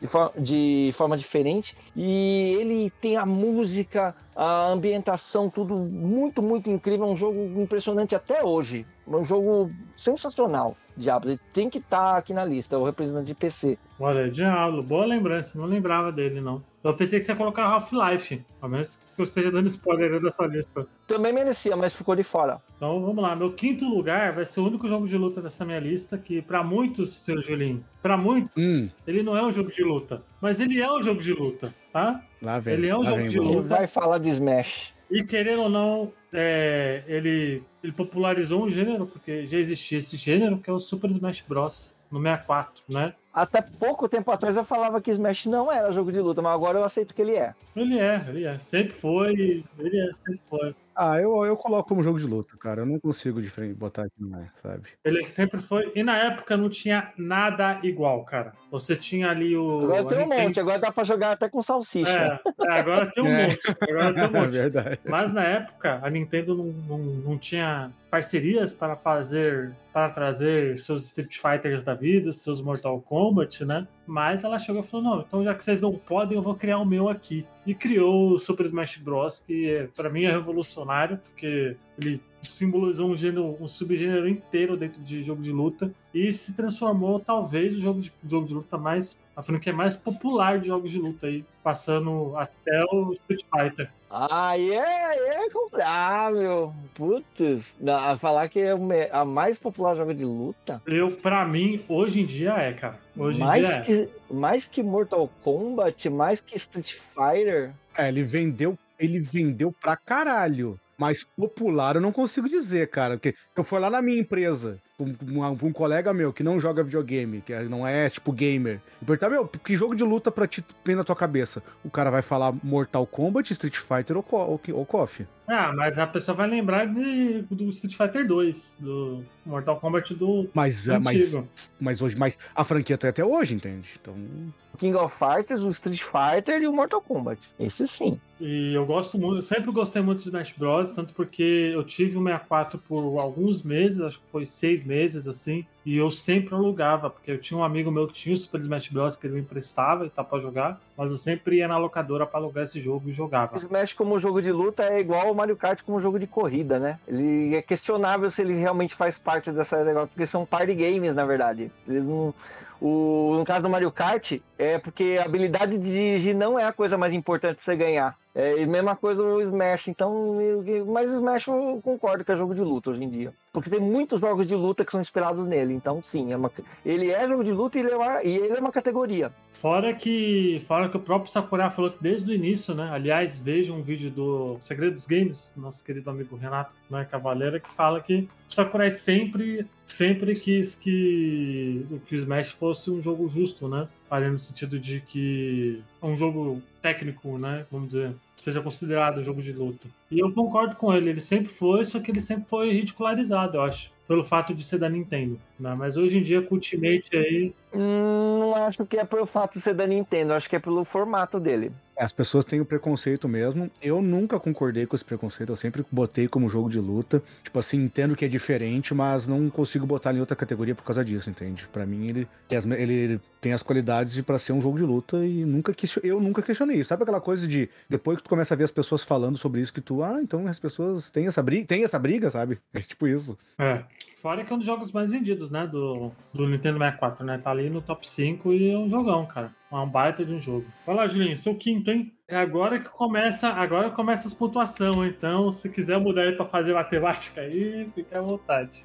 Agora é o seguinte, é aqui é o jogo que muitas pessoas vão se surpreender porque ela, quem para quem me conhece, quem me assiste às minhas lives, as pessoas achariam que esse jogo estaria mais alto mas por questão de impacto na indústria e importância na, na, na, geração 32 bits, eu não quis ser clubista e botar ele no topo, nem no top 3, acabei deixando em quinto. Mas ele tinha que estar, tá, mas talvez poderia estar tá mais alto. Mas ele está em quinto lugar, que é Mega Man X4. Olha só, ah, é claro, né, que tem um Mega É um bom né? jogo, mas não entra na minha lista. Mas é um bom jogo. É claro que é porque é porque o o Cato, se você conhece, Julinho, qual que é seu nick no na Twitch, por favor? É Juli, é o nome do meu canal na Twitch, é, é Julinho Rock. Ah, da hora. É porque assim, o Mega Man X, eu gosto mais dos Mega Man velho, tá ligado? De, de Game Boy. O de os clássicos, né? Do Nintendinho, né? É, os classicão. O, especialmente o 3. O 3 acho espetacular. Mas, é, mas é um bom jogo. Mega Man X4 é bom jogo. Bom, bom jogo, bom pra jogo. mim é o jogo de plataforma da geração, assim, sabe? De, de na, na, na questão de fase, assim, ah, o jogo de, de estágios e tal, sabe? Então, pra, e foi bem dizer, o jogo que a Capcom mais investiu, tem lá ceninhas em anime. Então é um jogo que, putz, ele é muito bonito de se ver, é muito bom de se jogar, né? Tem o apelo para mim, para mim como um fã da franquia, mas é talvez seja um pouco bizarro para as pessoas verem que eu botei só em quinto e não botei no, mais no topo. Eu até, eu até esqueci de Mega Man, mas não vou mentir, eu esqueci. Eu acho que se fosse na um Mega Man do Super Nintendo estaria mais, mas por estar na, na geração 32 bits, que foi uma geração que teve tanta coisa nova, tanta coisa é, sendo apresentada pra gente, gênero sendo criado praticamente. Então, na questão da importância, ele botei mais eu abaixo. Eu pensei que você colocar Mega Man X6, pô, não colocou, que tristeza. Deus me livre. Ah, sai daqui com isso. Ah, pelo amor de Deus. Porra, numa, numa, numa lista de top da geração, eu vou botar X6, ah, mano. Vai saber, por favor, cara. Bom, É um aqui- bom jogo, mas, putz, não, não. Aqui na quinta posição, assim, era pra entrar um jogo de luta, tá? Era pra ser originalmente Virtua Fighter, mas Virtua Fighter, ele tem importância histórica dele, mas de jogabilidade ele fica muito abaixo do Ocarina of Time. Ele é injogável hoje em dia, é um absurdo, ele é de, de- terrível de, de jogar. Então, o Virtua Fighter é importante, mas caiu fora, né? É, eu pensei, assim, outro que também é legal, eu pensei em pôr o Tekken 3 também, bom, bom jogo de luta, hein? Legal. Mas aqui eu fui no coração, cara. Dos jogos de luta 3D dessa época, tinha um que ele era incrível. Ele, tinha, ele tem abertura, uma das aberturas mais bonitas de todos os tempos, de todos os Posso, jogos posso da dar história. spoiler? Eu acho que eu sei Pô, qual que eu é. acho que eu sei. Vocês já Sou sabem Ed? que é. sei. Sou Ed? Vocês já Ed? sabem. Sou o Sou Ed. Ed. Transcending History and the World, A Tale of Soul and Swords, Eternally Retold, Soul Edge, 1995, Arcade PS1. Cara, é um jogaço, é jogável até hoje, lindo. Ele é daqueles primeiros 3D que saiu, mas ele ainda é bonito. É, e ele é extremamente jogável hoje em dia. A versão de console é melhor que a versão do arcade. E, cara, a abertura do Soul Edge é uma das melhores da, da história dos games. Hum, sem mais. Cara, eu tô arrepiado só de lembrar dela agora. Tu acredita que eu arrepiei só de lembrar da o, música? o Luigi, E olha na, que na- bagulho na edição, Luigi, se você puder, põe musiquinha, cara. Não tem ninguém que não se arrepia com negócio. Que, que vou botar, vou, vou botar pra finalizar o cast. Só, eu nunca coloco música inteira, mas eu vou botar a música inteira desse jogo. Esse, esse, é, esse é lindo. A música é Merece, foda mesmo. merece. Essa música é muito boa. Soul Ed, boa lembrança, cara. Tinha Edge. até esquecido do Soul Ed. Ele é um jogaço mesmo. Jogaço. Jogava até hoje. Bom, o meu quarto lugar, ele vai para um jogo que é muito importante. Pro... Já foi repeteco aqui, né? Que é o Doom, velho. Doom, Doom, é... Muito bom. Doom é divisor de água, cara. Olha, ele, é muito importante para a indústria e, e não tinha como eu não colocar ele aqui num, num rank mais alto, porque ele foi um jogo que eu fui jogar só depois, quando mais velho.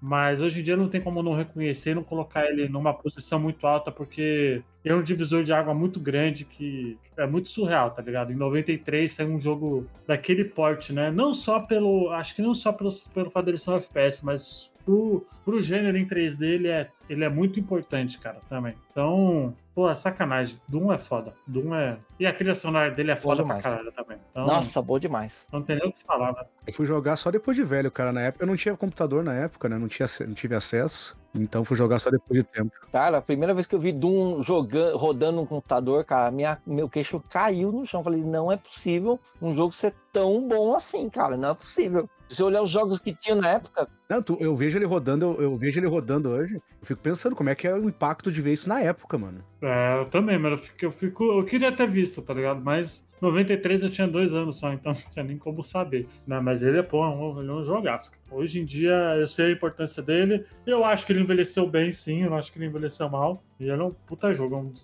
é, é muito surreal, tá ligado? Porque ele saiu e ele é um. Com certeza ele é um patamar, assim, dos, dos jogos 3D. E ele é um dos jogos mais importantes da história dos games, cara, porque os jogos de tiro vieram dele, os, os FPS veio dele. Na verdade, o Wolfen, Wolfenstein, né? É, é meio controverso porque teve o Wolfenstein primeiro. É, o Wolfenstein veio, de- veio antes, né? É, veio primeiro. Mas o Doom foi o que, pô, né? É, o veio o Wolfenstein primeiro, mas, mas, é, mas o, o que foi. O que, assim, esse jogo é bom de jogar foi o Doom. O Wolfenstein é meio travadinho. Vai lá, Julinho, seu quarto. Meu quarto lugar é mais um dos jogos que Julinho não jogou na época, mas jogou depois de velho e sabe a importância que foi. E agora é a hora que o Kata vai ficar meio doido comigo, porque o quarto lugar é Legend of Zelda Ocarina of Time.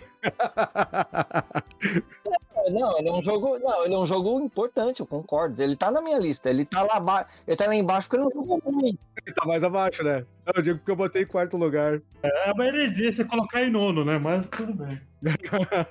e olha só, E, ah, assim, ah, é injusto ele tá em nono, cara. Joga ele hoje e me fala, nossa, tá boa essa jogabilidade. Tá nada. Você vai ficar procurando analógico direito toda hora. Tá nada, tá horrível a jogabilidade dele. Vocês que são hater aí do, do- Agora que são hater do Kata, pode comentar lá no Nintendo Blast lá, falar, ó, o Kata odeia o Ocarina of Time. Mas eu entendo que ele é um jogo. Eu entendo que ele é um jogo importante, mas. É, é que nem o. É que nem o Virtua Fighter, cara. Importante ele é, mas vai jogar hoje em dia. Nossa, não dá. É que nem o Final, é que nem o Final Fantasy VII original, cara. Ele é importante, mas, pô, envelheceu mal. Não tenho culpa, envelheceu mal. É, e olha aí a doideira que eu falo, ó. Eu botei Ocarina acima de Mega Man X4. Eu tô surpreso comigo mesmo, cara, porque eu fiz isso. Porque realmente foi, foi incrível o que ele fez na época e, tipo assim, eu, eu me diverti jogando ele em live. Foi uma experiência legal, tipo aquela coisa, pô, finalmente pude jogar o Karina. E jogaria de novo se tivesse, sabe aquela coisa, pô, não tem, já tem trocentas coisas para jogar. Se eu tivesse um tempinho assim, puder me dedicar, eu gostaria de jogar de novo pra, sabe aquela coisa, a experiência de, de ter o replay e ver se talvez eu ia jogar de novo, relembrando bem como é que foi a primeira vez. Pega a versão do 3DS que é melhor, né?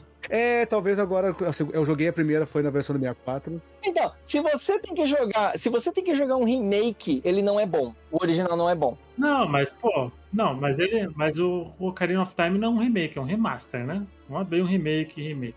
Não, não, ele é remake, ele foi refeito. E além disso, e, e se você tem que jogar outra versão que não é a versão que você votou, então ele não é bom. Não, pô. O, assim, sim. O The Need for- o Diablo que eu falei, você pode jogar o original, que ele é bom até hoje. O Soul Edge também, você pode ir no arcade de 95 jogar, que ele é bom até hoje. O Ocarina não. Ele é importante, ele é legal, mas envelheceu mal. Parando pra pensar assim, por que, que eu deixaria de jogar de 3DS? Parando pra pensar no, no, no argumento do Kata, qual é o por que, que eu não jogaria a versão de 3DS e eu jogaria do 64? É, por que, que você não joga o original então? Ué, ué, ó, pode jogar. Você pode jogar as duas, pô. Tô fal- eu falando leigo falando, o cara que não jogou o 64 tanto, não sei. Se você precisa jogar. Assim, nossa, Final Fantasy VII é incrível, mas eu só jogo o remake. Então, se você precisa jogar o remake, ele no original não é bom, pô. Ele envelheceu mal. Desculpa.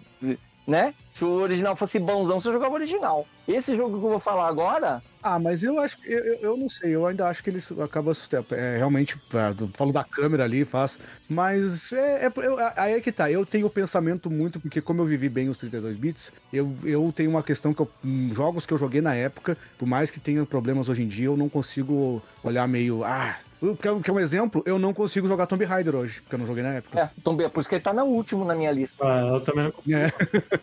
Vai lá, Cata, seu quarto. Vamos lá. O meu quarto lugar, como eu já falei, é o melhor RPG dos 8 bits. Pokémon Silver, de 1999. É, Game Boy Color. E esse, ó, você vê, você vê como um jogo bom é bom mesmo. Eu tô recomendando o Pokémon Silver do Game Boy Color. Eu não tô recomendando o Soul Silver, que é o remake dele. Eu tô recomendando o original. Ele é perfeitamente jogável, um jogaço até hoje. Se fosse jogado numa ilha com Game Boy, você só pode pegar um cartucho pra esse Game Boy, era o Pokémon, era Pokémon Silver que eu pegava. E esse jogo é incrível. É um milagre tecnológico ele rodar num, num videogame de 8 bits portátil, tá? E ele, ele, assim, como o Luigi disse, Pokémon Red, Pokémon Blue, Pokémon Green já eram bons, mas o código deles, a Game Freak nunca foi muito boa com o código. Ele era todo zoado, todo cagado. Aí o, o Satoru Iwata falou: Eu vou consertar o código, eu vou resolver o código desse jogo. Aí quando um cara, o presidente de empresa fala, eu vou resolver o código desse jogo, ele não tá. é, Normalmente é a equipe dele que vai resolver. Não. O Satoru Iwata, ele em pessoa, sentou num computador, sentou a bunda na cadeira e escreveu de cabo a rabo o código de Pokémon Silver e Gold. De cabo a rabo. O jogo é inteirinho, o código do, da- do motor do jogo é escrito pelo Satoru Iwata. Por isso que ele é incrível. Por isso que esse jogo é bom. Até, até sair o, o Scarlet Violet agora, ele era o, o jogo que mais me divertiu da série Pokémon inteira. Ele é um jogo maravilhoso de bom. Eu não jogasse, mano. Pokémon Silver. Tô com muita vontade de jogar mesmo aí. Vocês estão me fazendo ter com mais vontade ainda. É um jogo essencial do. É um jogo essencial do, do Game Boy. E eu acho que é essencial para todo cara que curte RPG. Esse jogo é essencial. E tem que jogar o original, não o remake. O original. Então vamos lá, meu terceiro lugar aí já é. Já é. Já. Assim, tem. Na verdade, tem, tem coração também, porque acho que não tem por que você não colocar jogos que você jogou atualmente na época e você acabou se apaixonando e já era, entendeu? E pra mim, o terceiro lugar é Super Mario 64, que é um jogo não só importante pro gênero de plataforma em si, mas pra indústria inteira. Sim, ele definiu que é um jogo de plataforma 3D. Não, não só. Ele definiu que é um jogo 3D, né? Porque até então só tinha jogo 3D com câmera cagada. Super Mario 64 é cala a boca e joga. Não tem nem, não tem nem o que falar, sabe? E é só isso que eu tenho pra falar. Gente já fez um podcast inteiro dele. E aí, Super Mario 64 só joga, gente. Não tem o que falar, não. Vai lá, Julinho. Meu terceiro lugar é um jogo que, na época, ele foi injustiçado. Né? Depois, com o tempo, tu vai descobrindo como que as pessoas falavam mal desse jogo, porque pelo simples detalhe de que, poxa, esse jogo, porque ah não, estamos no PlayStation. Esse jogo, como assim um jogo 2D na época PlayStation? Não. Ah, vamos, vamos no vamos, ah, deixa esse de lado. E é simplesmente um dos jogos que mais gostosos de se jogar. É um jogo que se eu puder parar aqui para jogar, eu vou jogar, vou me divertir. E é um jogo de uma franquia muito famosa, que te teve outros títulos. Tem gente que fala que ele não é o melhor de todos. Eu não sei dizer se ele é o melhor da franquia, mas ele com certeza vale a pena ser jogado, é divertido e eu nunca enjoo de zerar esse jogo, eu jogo uma ou duas vezes por ano, que é Castlevania Symphony of the Night. Symphony of the Night, obra-prima. Que decepção, que decepção, Julinho. Que decepção. Tudo bem. Que decepção, Julinho. Ah, vai, vai. Pô, top 3, pelo amor de Deus, Luiz. Tu tá achando ruim o jogo? tô brincando, pô, tô zoando. Porra, velho. Não, é assim, ó. É, é, realmente é um jogo que ele é doido demais para pensar que ele tem, tá nas cabeças né, do, da geração 32 bits. Foi realmente por ele. A época que tudo era 3D e todo mundo queria fazer 3D. E na época ele foi escorraçado por causa disso. A, reviews, tu vai pesquisar, o pessoal deu nota baixa, porque, ah, não, jogo 2D, já passamos disso.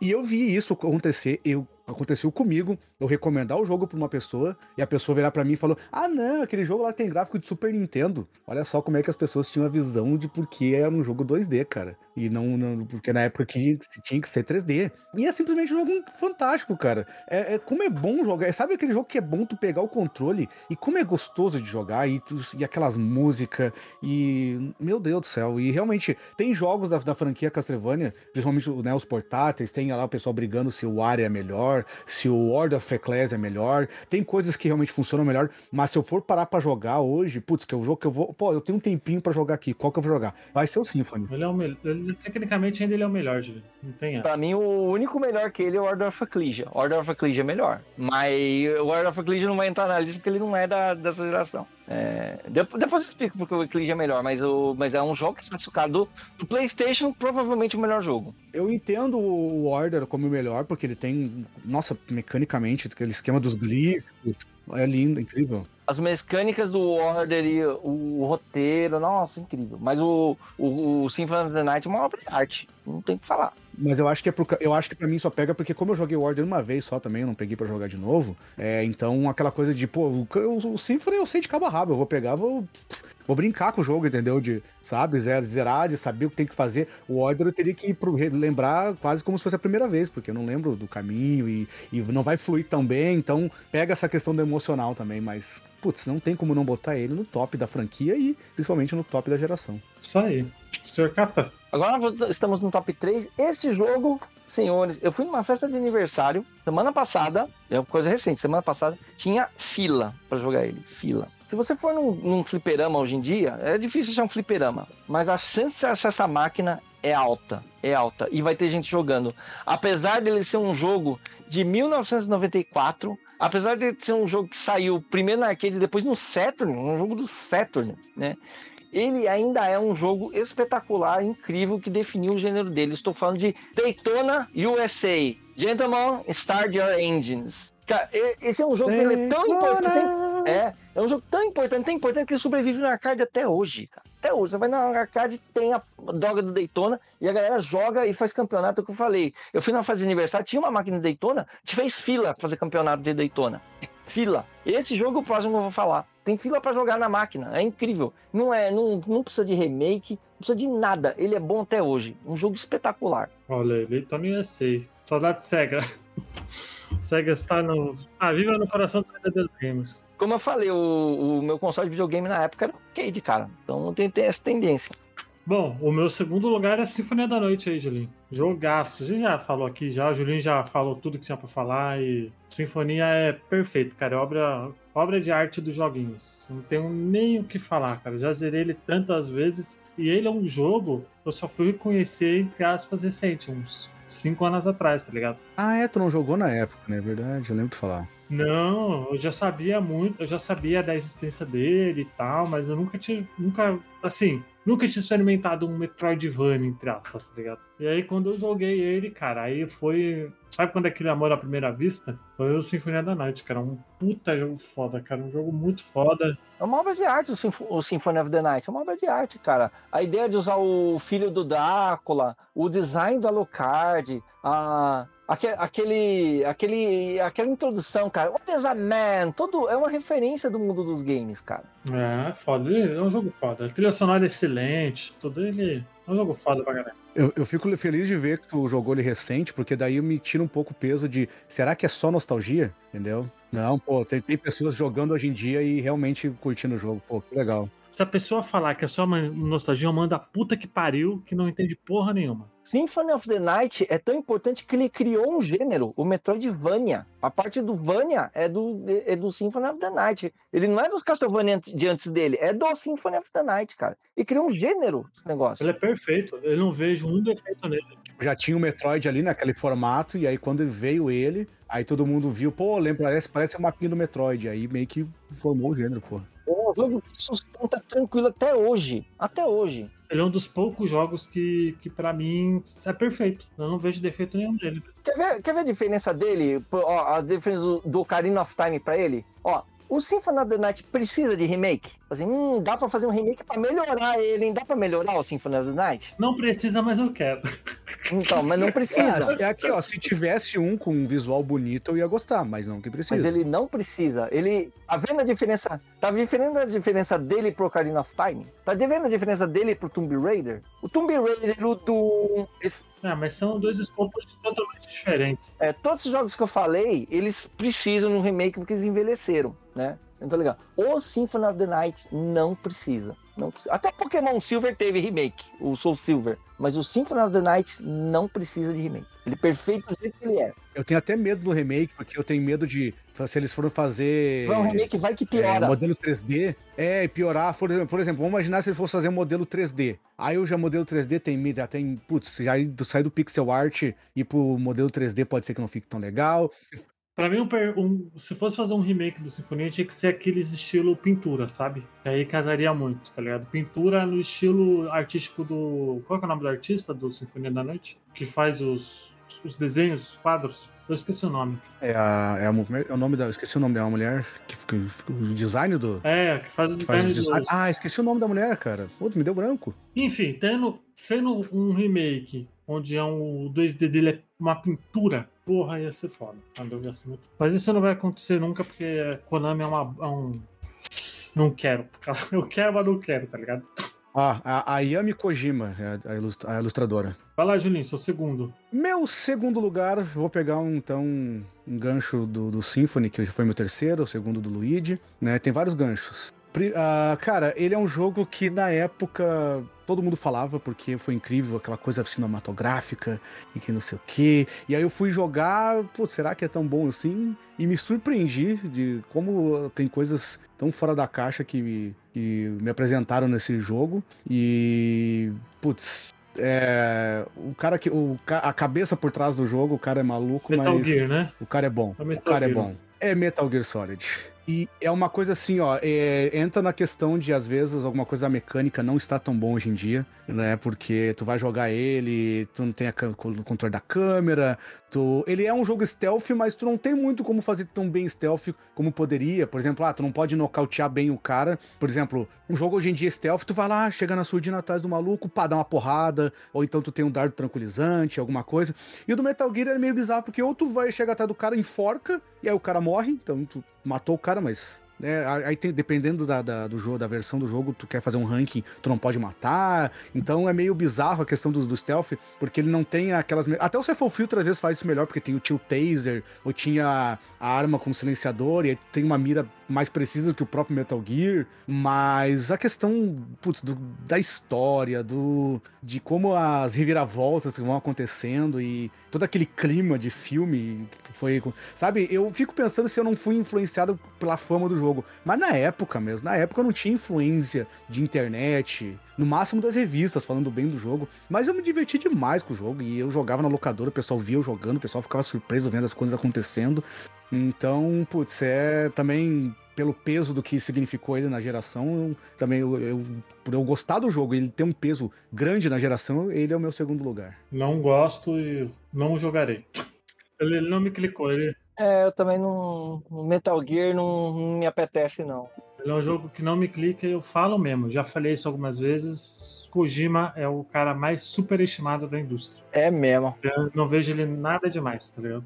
Mas tudo bem. Metal Gear Solid é importante. Eu concordo que ele às vezes é meio louco, que nem Dead Strange, ele perdeu, um- ele saiu um pouco, ele foi um pouco mais além do, do, né? É tipo o pessoal fala, né, que brincava que a Konami meio que era o freio dele, né? Aí saiu da Konami, ele, opa, agora tá liberado. E aí passou um pouquinho da conta.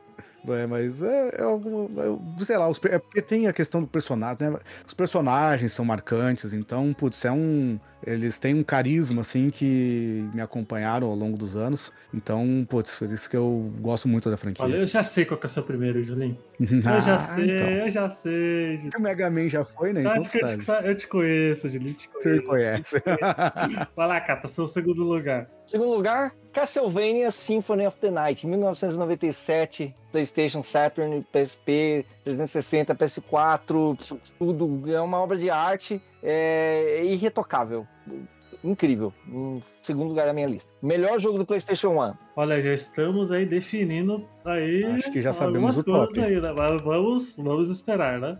Vamos esperar aí, né? Mas vamos lá. É, o meu primeiro lugar é um jogo que o Katayama odeia, né? Mas não tem jeito. Pra mim, é o jogo mais importante da história dos videogames que é o Ocarina of Time. Não tem jeito. Não, não odeio, eu acho ele importante. Eu só acho que ele envelheceu mal. Ele, assim, e olha que eu não joguei ele na. Assim, eu joguei ele na época assim, porque eu tive o 64, não tinha nem como você não jogar na época, porque todo mundo que, que, que tinha o 64 ou que estava jogando videogame é, tava ali meio que, pô, joga esse jogo, joga esse jogo. E na época eu não gostava, cara. Eu só fui apaixonar por ele mais velho, sabe? E não tem jeito, sabe? O Karina pra mim é o é o concurso assim nessa nessa época em, no que poderia fazer em quesito técnico e, e o pior, ele é começo de geração, não é nem final, né? Então é muito surreal, tá ligado? E é um jogo muito foda, eu acho muito foda. Assim, tem algumas mecânicas que não envelheceram bem, mas ainda assim ele, ele é um puta jogo que foi pensado para não foi pensado para aquela época porque ele é à frente do tempo. Ele é muito à frente do tempo dele. Todos os jogos 3D que você possa imaginar ali é, pe- pega alguma coisa de Ocarina, nem que seja na câmera, nem que seja em.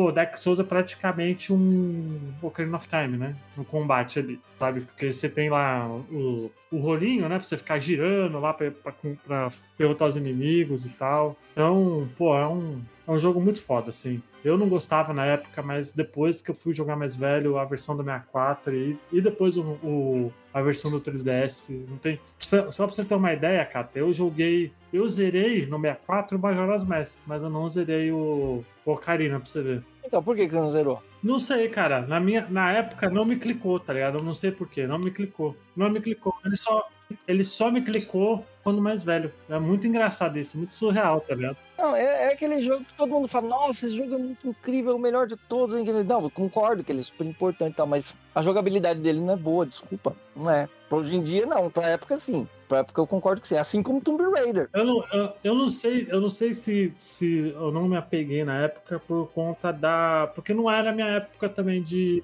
Se ele fosse bom mesmo, você pegava ele jogava pra caramba. Que nem o, o Symphony of the Night. Talvez na época, o, o que eu tava jogando na época era Winning Eleven, e jogo de plataforma. Era o que eu jogava na época. Não tinha. Tanto porque, tanto porque nem o RPG do PlayStation eu joguei na época. Só fui jogar quando eu era mais velho. O jogo que tá no meu top 1, eu, eu, eu cheguei no final dele centenas de vezes. É, então, eu não, não me clicou porque não era minha época de jogar ele. Assim como o Sinfonia da Noite não me, não me passou na época por conta disso. Não te afastava o fato de que tu não, não ia ter um, não tinha que ter um detonado, alguma coisa, porque, tipo, putz, eu não vou jogar o jogo, se eu não sei o que tem que fazer. Não- Será que não era isso? Não, é mais porque realmente o que eu jogava na época não era isso, tá ligado? Não era algo que, que me clicava na época. O Majoras, eu, eu não sei porque eu zerei ele na verdade da época. Eu acho que foi um, algo tipo que eu via meu amigo jogando e eu acabava jogando junto, tá ligado? Eu zerava junto com ele, tá ligado? Mas era algo que. E ainda assim era difícil pra caramba. O Majoras é um jogo muito complicado hoje em dia, pra... não em quesito de técnico, mas quesito de ser difícil mesmo. Né? De forma injusta, né? Mas é porque o próprio gênero não, não me clicou na época, sabe? E até, por exemplo, RPG eu não joguei nenhum na época. Eu só fui jogar, por exemplo, Xenogears, que não tá na minha lista, deveria estar. Eu só fui jogar recentemente, há dois anos atrás, sabe? E é um, é um jogo que não me clicou na época porque não era o tipo de jogo que eu jogava. Ou era futebol ou era plataforma. Ou era um dos dois. Era só isso que eu jogava. É mesmo, ninguém passou FIFA, né, cara? É, Esse fifinha é bom. Fifinha é bom na época. Mas eu só jogava isso, cara. Só jogava futebol e. Fute... Futebol, futebol e de vez em quando um Crash Bandicoot. Era o que a gente jogava. Ou o Homem-Aranha do Play 1, por exemplo, que era o jogo que eu jogava porque era o Homem-Aranha, né? Então não era um gênero que me clicava, não. Esse gênero de aventura. Tanto porque o Link to the Past eu só fui descobrir recentemente também pra gravar pra podcast do Bota Ficha. É, mas eu entendo e concordo a importância do, do Ocarina, claro. Porra, eu tenho o Ocarina na versão física, só que eu tenho ele 3DS, né? O 3DS é um pouco. É mais jogável, mas ele não é original. Não é dele que a gente tá falando. Vai lá, seu Gilim, seu primeiro lugar aí, que eu sei que é Resident Evil 2, né? Ah, vai tomando teu. eu ia fazer todo um discurso aqui. Ah, ela pode fazer. Eu não Entregou sabia a que era, rapadura, eu já né? sabia que era, pô. Já tava. Eu não sei o primeiro ainda do, do Kata, mas ele falou que o dele ele zerou centenas de vezes. Eu posso falar a mesma coisa Resident 2. Foi a mesma coisa Resident Evil 2. Eu não sei se eu não zerei mais do que o próprio X4, que é o, né, a minha franquia favorita. Cara, Resident Evil 2, né, é aquilo, né? Pô, o primeiro foi bom, né? Que praticamente criou, não, não criou o gênero, porque tinha Alone in the Dark, mas ele transformou, né? O, meio que transformou o gênero, definiu como é. E o 2 só melhorou. E pra mim é o ápice. Apesar de eu achar o 3 muito bom, eu, se eu tiver que escolher, eu acho. Putz, não, é meio bizarro, porque o 3 ele é melhor em questões técnicas, mas eu não sei se é pelos personagens, eu gosto muito do- da dupla Claire e, e Leon, sabe? E também foi a primeira experiência que eu tive com a franquia. E, cara, é, é surreal o quanto que ele é melhor do, do que o primeiro pra mim, que eu vi as pessoas jogando a locadora, mas o 2 ele foi um negócio, o marketing foi tão grande, tu via tudo que é lugar, revista, pôster em locadora, o pessoal jogando, eu olhava, eu cheguei a ver vários Playstations, o pessoal jogando meu Resident 2, então é um jogo que atingiu a galera em geral mesmo, sabe? Até que aquela história de que eu falo de saiu da bolha, né? O pessoal que, que não joga videogame sabia, o pessoal que jogava, mas só jogava em Eleven, conhecia Resident, admirava. Então foi uma experiência muito boa de eu jogar na locadora. Foi um dos jogos que eu zerei em locadora. Depois, quando eu tive o PlayStation, né, peguei ele junto com. Quando eu comprei meu PlayStation, eu podia pegar 10, jo- cinco jogos. Ele foi um dos que eu peguei. Então, de saída, foi um dos que eu fui jogando e rejogando diversas e várias diversas vezes. O remake dele é muito bom pra mim, é um, nossa, um exemplo de como fazer um remake, apesar de alguns erros que a Capcom cometeu, né, tendo cortes na história, mas é lindo demais e, e aquela coisa do, do que o Kata falou, se um remake, precisa jogar o remake, é porque o, o original não é tão bom. Eu jogo os dois, não, eu jogo os dois, pra mim não substitui sabe? Não, o, remake do 2, do Resident 2 não, não substitui o, o do PlayStation, vale. Se tiver que jogar, eu me divirto com os dois igual, sabe? E tem coisas até que funcionam melhor no, no clássico do que no remake, que é a questão das duas campanhas. É incrível parar pra pensar como que na época, né, em 98, fizeram né, dois CDs. Aí o, as campanhas, pô, que tu joga com um personagem, né, tu não vê o que. Tu vai ver o que, que o outro fez do outro lado quando tu joga o cenário B. E aí eles não fizeram isso da maneira correta no remake. E tá lá em 98 tão bem feito, sabe? De, pô, tem chefes que tu só vai encontrar no cenário B porque o outro chefe, o outro personagem foi pelo outro lado, sabe? Então, cara, eu tenho his- histórias e histórias com Resident Evil 2 e pra mim quando eu penso, nossa, vou pensar na geração PlayStation 2, na geração PlayStation 2, na geração 32 bits, primeiro eu vou, eu vou pensar em PlayStation, porque foi o console que eu mais joguei, e em PC em PlayStation eu vou pensar no Resident Evil 2, cara. Olha aí. Parabéns, Julinho. Bom jogo, bom jogo. Pare- Aparenta ser um bom jogo. Aparenta. Então, É um bom vou- jogo, sim. Um bom jogo, sim. Vai lá, Secata. Seu primeiro lugar. Bom, o meu top 1, o meu top 1 é um jogo que, como eu disse, eu zerei centenas de vezes, vocês devem ter zerado também. Não sei se centenas de vezes. É um jogo que tava com uma fila maior que a fila do Daytona pra jogar no arcade lá. É um jogo que ele é, ele no na família dele, na série dele, ele, muita, ele é considerado o melhor. E do gênero dele, ele também é considerado melhor. Se fizer uma rodinha de amigos lá, qual é o melhor jogo desse gênero aqui? Ele vai ser citado. Certeza absoluta. Não precisa de remake, não precisa mexer nada, não precisa mexer nada, nada, nada nele. Do jeito que ele tá, ele é perfeito. Tô falando de The King of Fighters 98.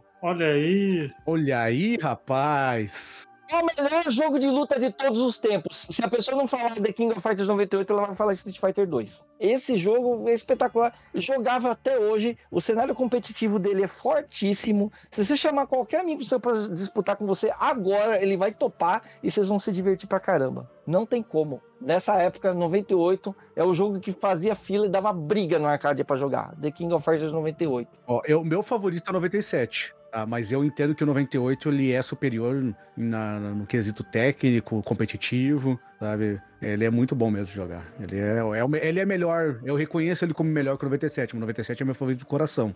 Mas o 98 é incrível. Não, muita gente gosta do 2001, muita gente gosta, mas o 98, meu, meu amigo. O 2001 não vai entrar porque ele tá fora do range de, de data nosso aqui. Mas é, que jogo espetacular. Não, não tem que mexer, não tem que mexer uma grama, não tem que mexer um bit dele. É bom pra caralho. Vamos lá, que eu terminou aqui, fiz a conta no Excel aqui. Ô, ô, ô, Luiz, eu só, eu só queria fazer um rapidinho pra gente não deixar passar. Que eu queria fazer uma pergunta pra vocês. Tem algum jogo que vocês acham que dá pra fazer uma menção rapidinha, porque não entrou no, no top 10 e a gente poderia, talvez, não ser esquecido? Tem Kazumi Ninja, Kazumi Ninja e Alien vs Predator, porque são jogos do os únicos jogos bons do Jaguar. É, A gente não falou nenhum jogo do Jaguar. Nós somos, nós somos muito Nutella, né? Não, não, não lembramos do Jaguar. Ó, de, de- é, dimensão, eu diria. Vou citar dois, vai, cada um citar dois. Xenogears e Street Alpha 2. São dois que, que eu tô olhando na menção. O Street Fighter Alpha 2, um excelente jogo. É, nos arcades da Capcom teve também o- as- é, os dois jogos Dungeons and Dragons, o Tower of Doom e o Shadow of Vermistar, que jogos espetaculares, muito bons mesmo. No PC teve o Crimson Sky, jogo de tiro de avião e pirataria, muito excelente jogo também. Nessa época no PC tinha jogos, tinha jogos de RTS bons também, não sei Comandos, né? Comandos é daquela é, comandos é dessa época, tudo. É que aí não se tá tanto assim, talvez caia fora do escopo do podcast, mas sim, são jogos muito bons também. Eu lembrei de dois aqui. Na verdade, tinha lembrado de três, né? Mas tu, tu falou Crash, então já pelo menos tá mencionado. Ah, mas era o Crash, era o Crash que eu não tinha botado, o 3. Mas eu lembrei, cara, eu falei, putz, não, não acabei não colocando, mas merecia, que é medalha de honra do PlayStation. Medal of Honor. Medal of Honor, jogaço ser- também, jogaço. Merece ser mencionado, cara, porque, tipo assim, Não envelheceu bem, mas é um jogaço. como. É, é a mesma coisa do GoldenEye, talvez ele não envelheceu também, mas eu me divirto. Cara, que jogo. Nossa, é é a questão do como eu vivi na época. O, o primeiro Battlefield é dessa época, eu não lembro. O primeiro Battlefield, Battlefield Eu 1940. não lembro o ano. Ele é que bom também, bom jogo também. Também vale. E o outro, cara, que, putz, hein, que jogo lindo, mano, que até hoje eu. é- é- sabe, é uma, uma franquia que também podia estar aí até hoje. Soul River. Pô, esse precisa de um. Le- Legacy Esse precisa urgente de um remake, hein, cara? Tá pra- Com o negócio de. Nossa, cara. Seu, seu River foi o primeiro jogo dublado que eu vi, sabia? No, no- nos consoles. Eu lembro que tinha a versão dublada. Pois é, mas é que tá, a versão dublada dele não era de PC e os caras transformaram, conseguiram ripar e botaram no Play? Ah, é, deve ser, então, deve ser. Porque, por exemplo, o Eu jogo. acho que oficial não é. É, então, porque, por exemplo, o, acho que o único jogo oficial dublado em português era o do Pernalonga. Era o único. Ali tinha o do Pernalonga. Mas o, o Soul River eu lembro que eu vi dublado. Acho que era ripado do. Do PC a versão de PC. Eu acho que era, verdade. O do PC. É que o PC já tinha jogo dublado, né? Naquela época, né? Mas era um Sim, já mercado mais, mais cinza, né? Ali, né? Nesse sentido. Vamos pra, pra. Aqui já temos. Lógico que pro ouvinte que fez a matemática braba aí já sabe quem ganhou, né? Mas só pra falar aqui. Terceiro lugar ficou KOF 98 e Resident Evil 2 com 50 pontos. Né, porque o Julinho colocou ele em primeiro e o Kata colocou o KOF 98 em primeiro ali. São dois jogaços aí merecidos. Né, em segundo lugar temos o Ocarina of Time com 60 pontos. Né, em primeiro, obviamente, Bom jogo também. em primeiro lugar ficou a obra-prima Sinfonia da Noite. Sinfonia da Night. Obra-prima mesmo. O melhor jogo de, da quinta geração. Muito bem, meus amigos. Muito obrigado, Julinho, pelo, por ter aceito o convite aí. Por favor, onde as pessoas podem te encontrar e você tem que voltar mais vezes para falar de jogo retrô. Opa, beleza. Ô, obrigado pelo convite mais uma vez, Luigi. Valeu por estar dando esse espaço pra gente, falar aqui de joguinhos. Né, né? E eu sou conhecido justamente pelos jogos retrô. Pra quem quiser me acompanhar, eu faço lives na Twitch de terça a sábado. Mas aí, no- causa do trabalho, né? Eu acabo tendo que me dedicar às lives na mais na madrugada ali. E é o canal Julinho Rockman. Então, pra quem quiser acompanhar as jogatinas, lá eu jogo mais retrô, mas também de vez em quando jogo alguma coisa, algum lançamento, alguma coisa que eu, putz, que eu quero jogar ali com, ao vivo com a galera. E atualmente eu tô fazendo a maratona zerando todos os jogos de Resident, então tudo que é jogo oficial, até de celular eu tô jogando. Eu já maratonei os Castlevania, também já maratonei todos os Mega Man e agora tô no Resident. Então, quem quiser ver essa saga aí, que vão ser 38 jogos de Resident Evil ao total pra eu zerar. Nossa senhora! É, eu fiz a lista, deu 38 jogos. E eu tô no, tô no vigésimo nesse momento. Então tem, Nossa tem senhora! aí uns 18 jogos pra, pra, pra acompanhar Coragem, ainda. Pra... Coragem. É. Não, eu falei, pô, eu quero fazer. Tem umas franquias aí que eu queria. Com... Castlevania foi interessante. Tinha muito Castlevania que eu não joguei que eu, que eu finalmente pude trazer em live. Então fica o convite pra quem quiser me acompanhar na Twitch lá, gurizada. Vai ser um prazer recebê-los pra gente bater um papo lá, enquanto a gente traz a jogatina de algum, de algum clássico. Olha aí. Cata, por favor, faça o jabaí. Ou então vocês me encontram lá no, lá no Game Blast, no Nintendo Blast, no site Nintendo Blast, no sites Blast e também no podcast NBlastcast, o seu podcast de Nintendo. Vão lá, vocês vão encontrar tanto eu quanto o Luigi lá. Nós vamos comentar no, amanhã, nós vamos fazer a gravação do, do, do The Game Awards, o que nós achamos do, do ponto de vista nintendista. Espero que vocês curtam isso aí. Obrigado. Obrigado, pela, obrigado pelo convite, obrigado pela oportunidade. Valeu. É isso, eu que agradeço. Quando tiver retro game, pode voltar aí sempre que, que quiser. E, gente, é, antes da- de encerrar o cast, eu gostaria de dar uns recadinhos. Pra quem não sabe, a gente não tem mais site, tá? O site foi. Eu desativei o site, estou só mantendo o podcast no agregador, então se vocês digitarem lá botaficha.com.br, não existe mais. Tá? Um dia volta, eu acho, não sei, acho que não há muita necessidade. Então, se vocês quiserem entrar em contato com a gente, é pelas redes sociais, tá? Facebook Botaficha, Instagram Botaficha, Twitter Botaficha e tem o- a Twitch Botaficha que ano que vem aí eu pretendo voltar a fazer as lives também. Então, não temos mais site, então quem quiser entrar em contato com a gente é pelas redes sociais e pelo Telegram também, é t.me barra ele vai estar na descrição aí do episódio, no seu agregador podcast. Outro recadinho também. É, é, essa semana a gente está gravando no dia 12 de, de dezembro, já, já vou datar aqui logo o podcast, que eu estou. A gente migrou de servidor, a gente estava no PodCloud, a gente migrou para o Anchor, porque o Anchor é um servidor gratuito e não tem problemas, né, para a gente migrar. E enquanto e quando a gente migrou, é, alguns episódios ficaram perdidos e eu estou reupando todos eles. E como o Anchor e acho que nem o agregador tem como organizar a sua biblioteca em ordem alfabética, fica aí a minha indignação, né? Se fosse o Rogerinho do Engar falando, né? é, os podcasts estão sendo, estão sendo os que faltam estão sendo lançados fora de ordem, mas está lá. Tá? Então quem quiser fazer maratona e tal, fiquem à vontade. Porém, vai estar no agregador, vai estar tudo junto e misturado. E é isso, para quem quiser apoiar a gente, temos o Apoia-se e o PicPay também. E é isso, gente. Muito obrigado para quem acompanhou. Compartilhem, avaliem a gente nos agregadores, que é muito importante. Avalie e comente, que é importantíssimo para a gente subir aí no rankzinho do seu agregador favorito, seja iTunes, seja Spotify, seja Deezer, seja Google Podcast, seja Podcast Addict, seja qualquer agregador de podcast. E relembrando novamente, para quem quiser entrar em contato com a gente, é pelas redes sociais, pelo Telegram ou também pelo e-mail que é botaficha.gmail.com, que todo feedback é muito bem-vindo. É isso, gente. Muito obrigado. Até semana que vem. Tchau, galera. Beijundas.